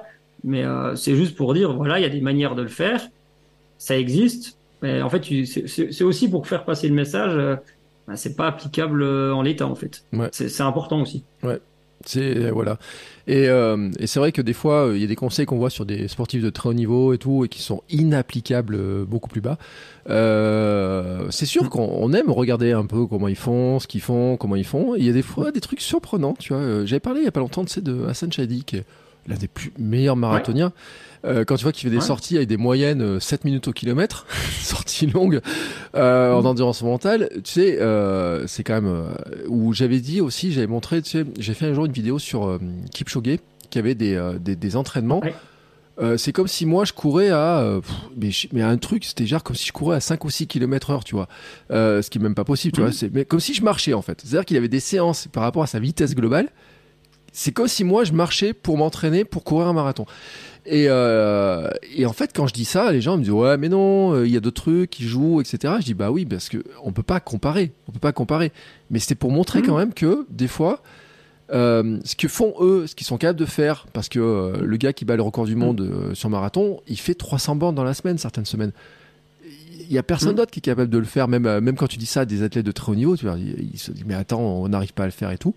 Et c'est vrai que quand on part du bas niveau et avec des gens qui ont pas que ça à faire, qui ont que quelques heures et tout, eh ben il y a plein de choses à reconstruire différemment pour s'adapter. Et donc c'est pour ça que euh, on peut regarder, on peut s'inspirer, c'est intéressant de voir tout ce qui se fait, mais que il faut arriver à trouver ce qu'on peut faire à notre niveau et se décomplexer en disant bah euh, j'ai pas pu faire ça, bah c'est pas grave, je fais ce que je peux et j'arrive à progresser en faisant ce que je peux et du moment que je le fais.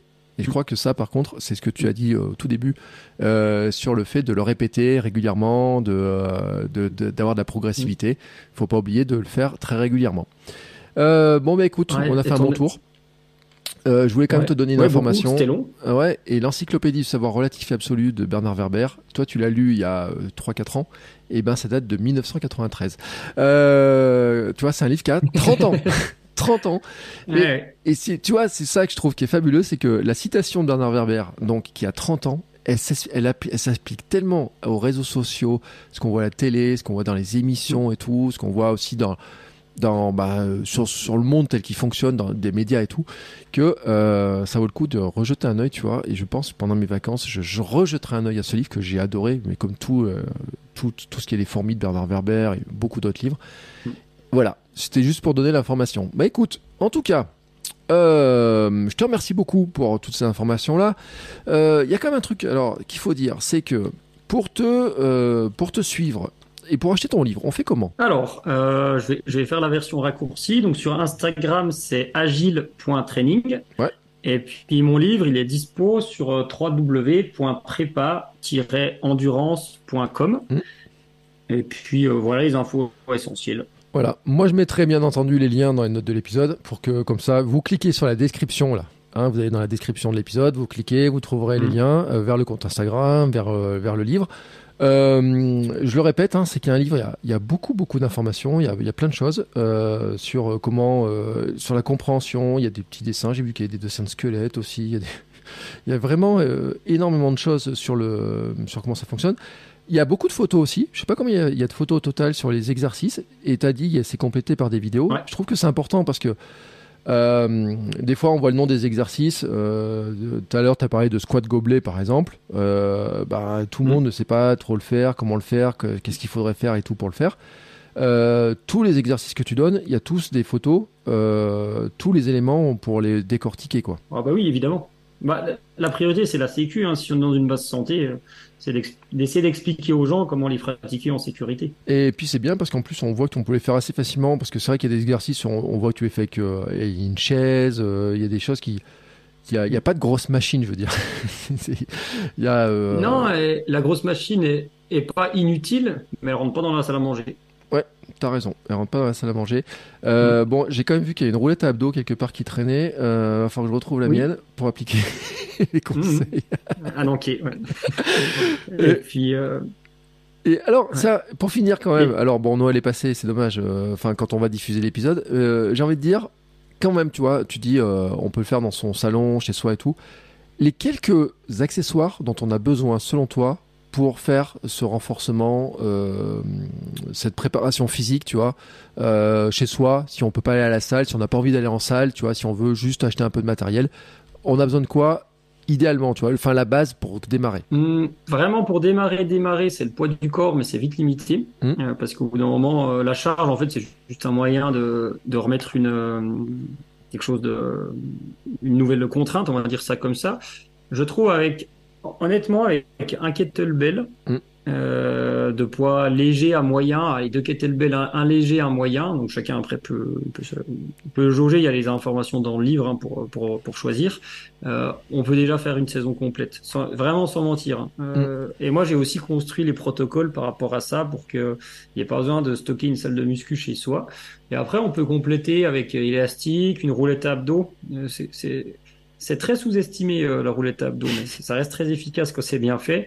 Éventuellement une sangle de suspension, et là il y a vraiment de quoi faire. Et, encore, hein, moi il y a quelqu'un, il voulait pas le kettlebell, parce qu'il voulait pas le faire de swing, il a des haltères et ça a fonctionné aussi. Donc euh, il n'y a pas besoin d'avoir euh, plus compliqué que ça, tu vois. Mm. Et le kettlebell, je le trouve vraiment bien parce que c'est très polyvalent avec la limite, bon, il y en a des réglables, c'est qu'il faut racheter un kettlebell à chaque fois par rapport à des, des, des haltères réglables. Mm. Mais euh, ça, c'est plutôt bien. Et juste une parenthèse, parce que je suis pas là pour te pour te lustrer le dos parce que parce que tu me reçois, mais je pense que c'est c'est toi qui as raison sur plein de choses. Et, j'ai découvert grâce à toi un gars, euh, Mehdi Running. Ouais. Et il me fait délirer, mais il a raison en fait. Et tu vois ce que je veux dire, c'est cette philosophie-là, je trouve, qui, qui, reste la meilleure chez la plupart des gens il se prend pas la tête, euh, il va courir parce que ça lui plaît. Et ça, c'est important. Et j'espère qu'il fera du renfort avec le bouquin parce que ça lui plaira. Puis s'il a pas envie, il le fera pas, c'est pas grave. alors je veux te dire un truc, c'est que Mehdi, avec son projet de l'été prochain, il a intérêt à faire du renfort, mais en tout cas, c'est mon avis. Ah, ben voilà. parce qu'il a un projet. Il a tout pour faire. mais bon, bref. Euh, et euh, tu as raison euh, sur le, le kettlebell et sur l'élastique. Ça fait partie des, des, trucs. En plus, un élastique, ça coûte pas très cher. on peut faire tellement de trucs avec des élastiques. J'ai découvert des trucs euh, l'été dernier avec des élastiques sur des trucs de rotation, sur des choses comme ça où je me suis dit, ouais, ça travaille rien. Puis en fait, si, ça travaille vachement quand même. Euh. Et euh, comme tu le dis, finalement, euh, bah, ça coûte pas très cher, hein, parce que quand on regarde un peu le matériel, même les élastiques, les mm. trucs comme ça, euh, c'est quelque chose qui coûte pas cher et ça permet de progresser. Et, effectivement, on peut les avoir chez soi. Moi, je les mets dans un bout de placard. Euh, sans que ça prenne trop de place. Eh ben écoute, en tout cas, on a fait un très bon tour. Euh, je te remercie beaucoup pour le temps passé avec nous. Et regarde, ça fait presque deux heures hein, qu'on discute. Ouais. Euh, je te souhaite alors une belle année, on va dire. Voilà. Je suis embêté parce qu'on est juste avant Noël, donc je te souhaite d'abord des bonnes fêtes, mais bon, au moment de diffuser, les fêtes sont passées, mais je te souhaite une belle année. J'ai quand même, tu sais, toujours moi ma petite question de me dire, euh, comme là on se projette un peu sur l'année, tu euh, t'as as, un plan d'année, tu vois, tu te dis que tu, sais ce que tu vas faire, tu te, les défis que tu vas faire, des courses potentielles, tu, euh, tu, tu, tu, gères comment cette vision-là, toi? Euh, Avec alors cette année c'est vraiment nouveau pour moi parce que c'est avant avec le ski j'étais absent six mois par an quasiment donc je courais par exemple pas de l'été et de l'hiver pardon euh, c'était plus compliqué mais généralement je me donne un projet par an. Ouais. C'est-à-dire que l'an passé c'était un ultra cette année c'était le marathon et là je vais faire la combinaison entre les deux parce que mon 105 bornes je n'ai pas un grand souvenir mon marathon j'en ai un bon souvenir du coup je vais faire un 100 bornes plat euh, qui est l'ultramarin là au mois de juillet. Mm. Et généralement, je, je, fais ça et puis euh, les compètes préparatoires, j'en fais quelques-unes, mais parce que je trouve ça cool. Tu vois, là, j'ai, l'autre fois, j'ai fait un trail de semaines, trois semaines avant le marathon, parce que j'aurais envie d'aller le faire. Tu vois, je me pose pas tant de questions. C'est, je, je trouve que un à deux objectifs, c'est le grand max. Mm. Tu vois ce que je veux dire? Parce que comme ça, tu as le temps de construire. Il faut récupérer mentalement de ton objectif, qu'il soit réussi ou raté. C'est, un avis, hein. Et du coup, euh, je raisonne comme ça. Je dis, tiens, j'ai ce truc-là. euh, mais toi, c'est le curseur. Hein. Je suis pas capable de le faire aujourd'hui. Ouais. Euh, j'ai ça, ça va être cool. Tiens, je vais me mettre un peu là-dedans. Je vais construire un chemin pour y arriver. Puis quand j'y suis arrivé, bah tant mieux. Et puis après derrière, bah, je repars sur autre chose. Mais je m'en donne qu'un par an. Mais c'est aussi mon boulot qui veut ça. Je, je, je peux pas, je peux pas m'occuper des gens et puis encore refaire tout pour moi. Tu vois ce que je veux dire. Donc euh, j'en profite. Ouais, non, mais t'as as raison de le rappeler que euh, on dit souvent que les cordonniers sont les sont les plus mal chaussés, euh, mais des Ah. fois les coachs aussi, on peut dire qu'ils ont Oui, pas oui. forcément le temps de faire ce qu'ils ont envie de faire parce que bah, le temps passé avec Mhm. les, les personnes qu'ils accompagnent et tout font aussi que bah, c'est pas si simple que ça. hein. Vous aussi, on peut avoir l'impression que que vous pouvez que vous avez du temps, mais en fait, euh, bah, tu le rappelles bien, il y a, euh, Ah. on peut pas toujours préparer tout qu'on veut, comme on veut le faire, et c'est tout un équilibre. Mm, mm, mm. Ouais, c'est ça. Bon, on a plus de temps. Enfin, moi, j'ai beaucoup de temps, mais c'est aussi l'énergie, tu vois. C'est Mm. un peu un ensemble du truc. Et, euh, et si je voulais être meilleur, euh, je serais mieux chaussé en me faisant coacher. Mm. Mais j'aime bien explorer avant de proposer des choses aux gens. Toi, c'est pour ça que j'ai fait un marathon. Je voulais vivre une prépa pour euh, essayer. Mais après, ça, c'est c'est un mode de fonctionnement. On va appeler ça comme ça. Eh ben écoute, en tout cas, merci beaucoup. Donc je rappelle que je mets les liens dans les notes de l'épisode, que euh, à la fois pour suivre ce que tu racontes sur Instagram, pour aller acheter ton livre. Je te remercie encore beaucoup. Euh, nous on se retrouve, eh euh, la semaine prochaine et dans la fin de la semaine avec la suite des épisodes. Le conseil le samedi, Samy le lundi, les mercredis avec généralement des invités, puis des épisodes inspirants, et puis les bonnes pratiques, les bons conseils et tout. Euh, je vous souhaite encore à tous, wow, on est encore sur le mois de janvier sur la diffusion, une belle année, hein, avec des beaux projets, que chacun puisse réaliser ses beaux projets. Et, euh, et c'est vrai, de, de jeter un œil à la préparation physique, euh, tout ça, comment on peut le faire, comment on peut se, se renforcer. C'est c'est vrai que moi, je trouve que c'est pas le truc le plus drôle, mais euh, je vois quand même que j'avais quand même bien progressé grâce à ça, et que euh, même euh, Mm. physiquement dans mon corps, en fait, hein, quand on se sent un peu Mm. plus fort dans son corps, un peu mieux, hein, qu'on peut bouger un peu mieux, et ben on se sent tout de suite mieux et que c'est intéressant de le tester, au moins de l'explorer. Et euh, je te remercie en tout cas de nous avoir donné des clés pour le faire. Sur ce, je ferme aujourd'hui cet épisode. Je te remercie encore et on se retrouve très très vite. Ciao ciao Au revoir à tout le monde. Hey, it's Paige DeSorbo from Giggly Squad. High quality fashion without the price tag. Say hello to Quince. I'm snagging high-end essentials like cozy cashmere sweaters, sleek leather jackets, fine jewelry, and so much more. With Quince being 50 to 80% less than similar brands. And they partner with factories that prioritize safe, ethical, and responsible manufacturing. I love that. Luxury quality within reach. Go to quince.com slash style to get free shipping and 365 day returns on your next order. Quince.com slash style.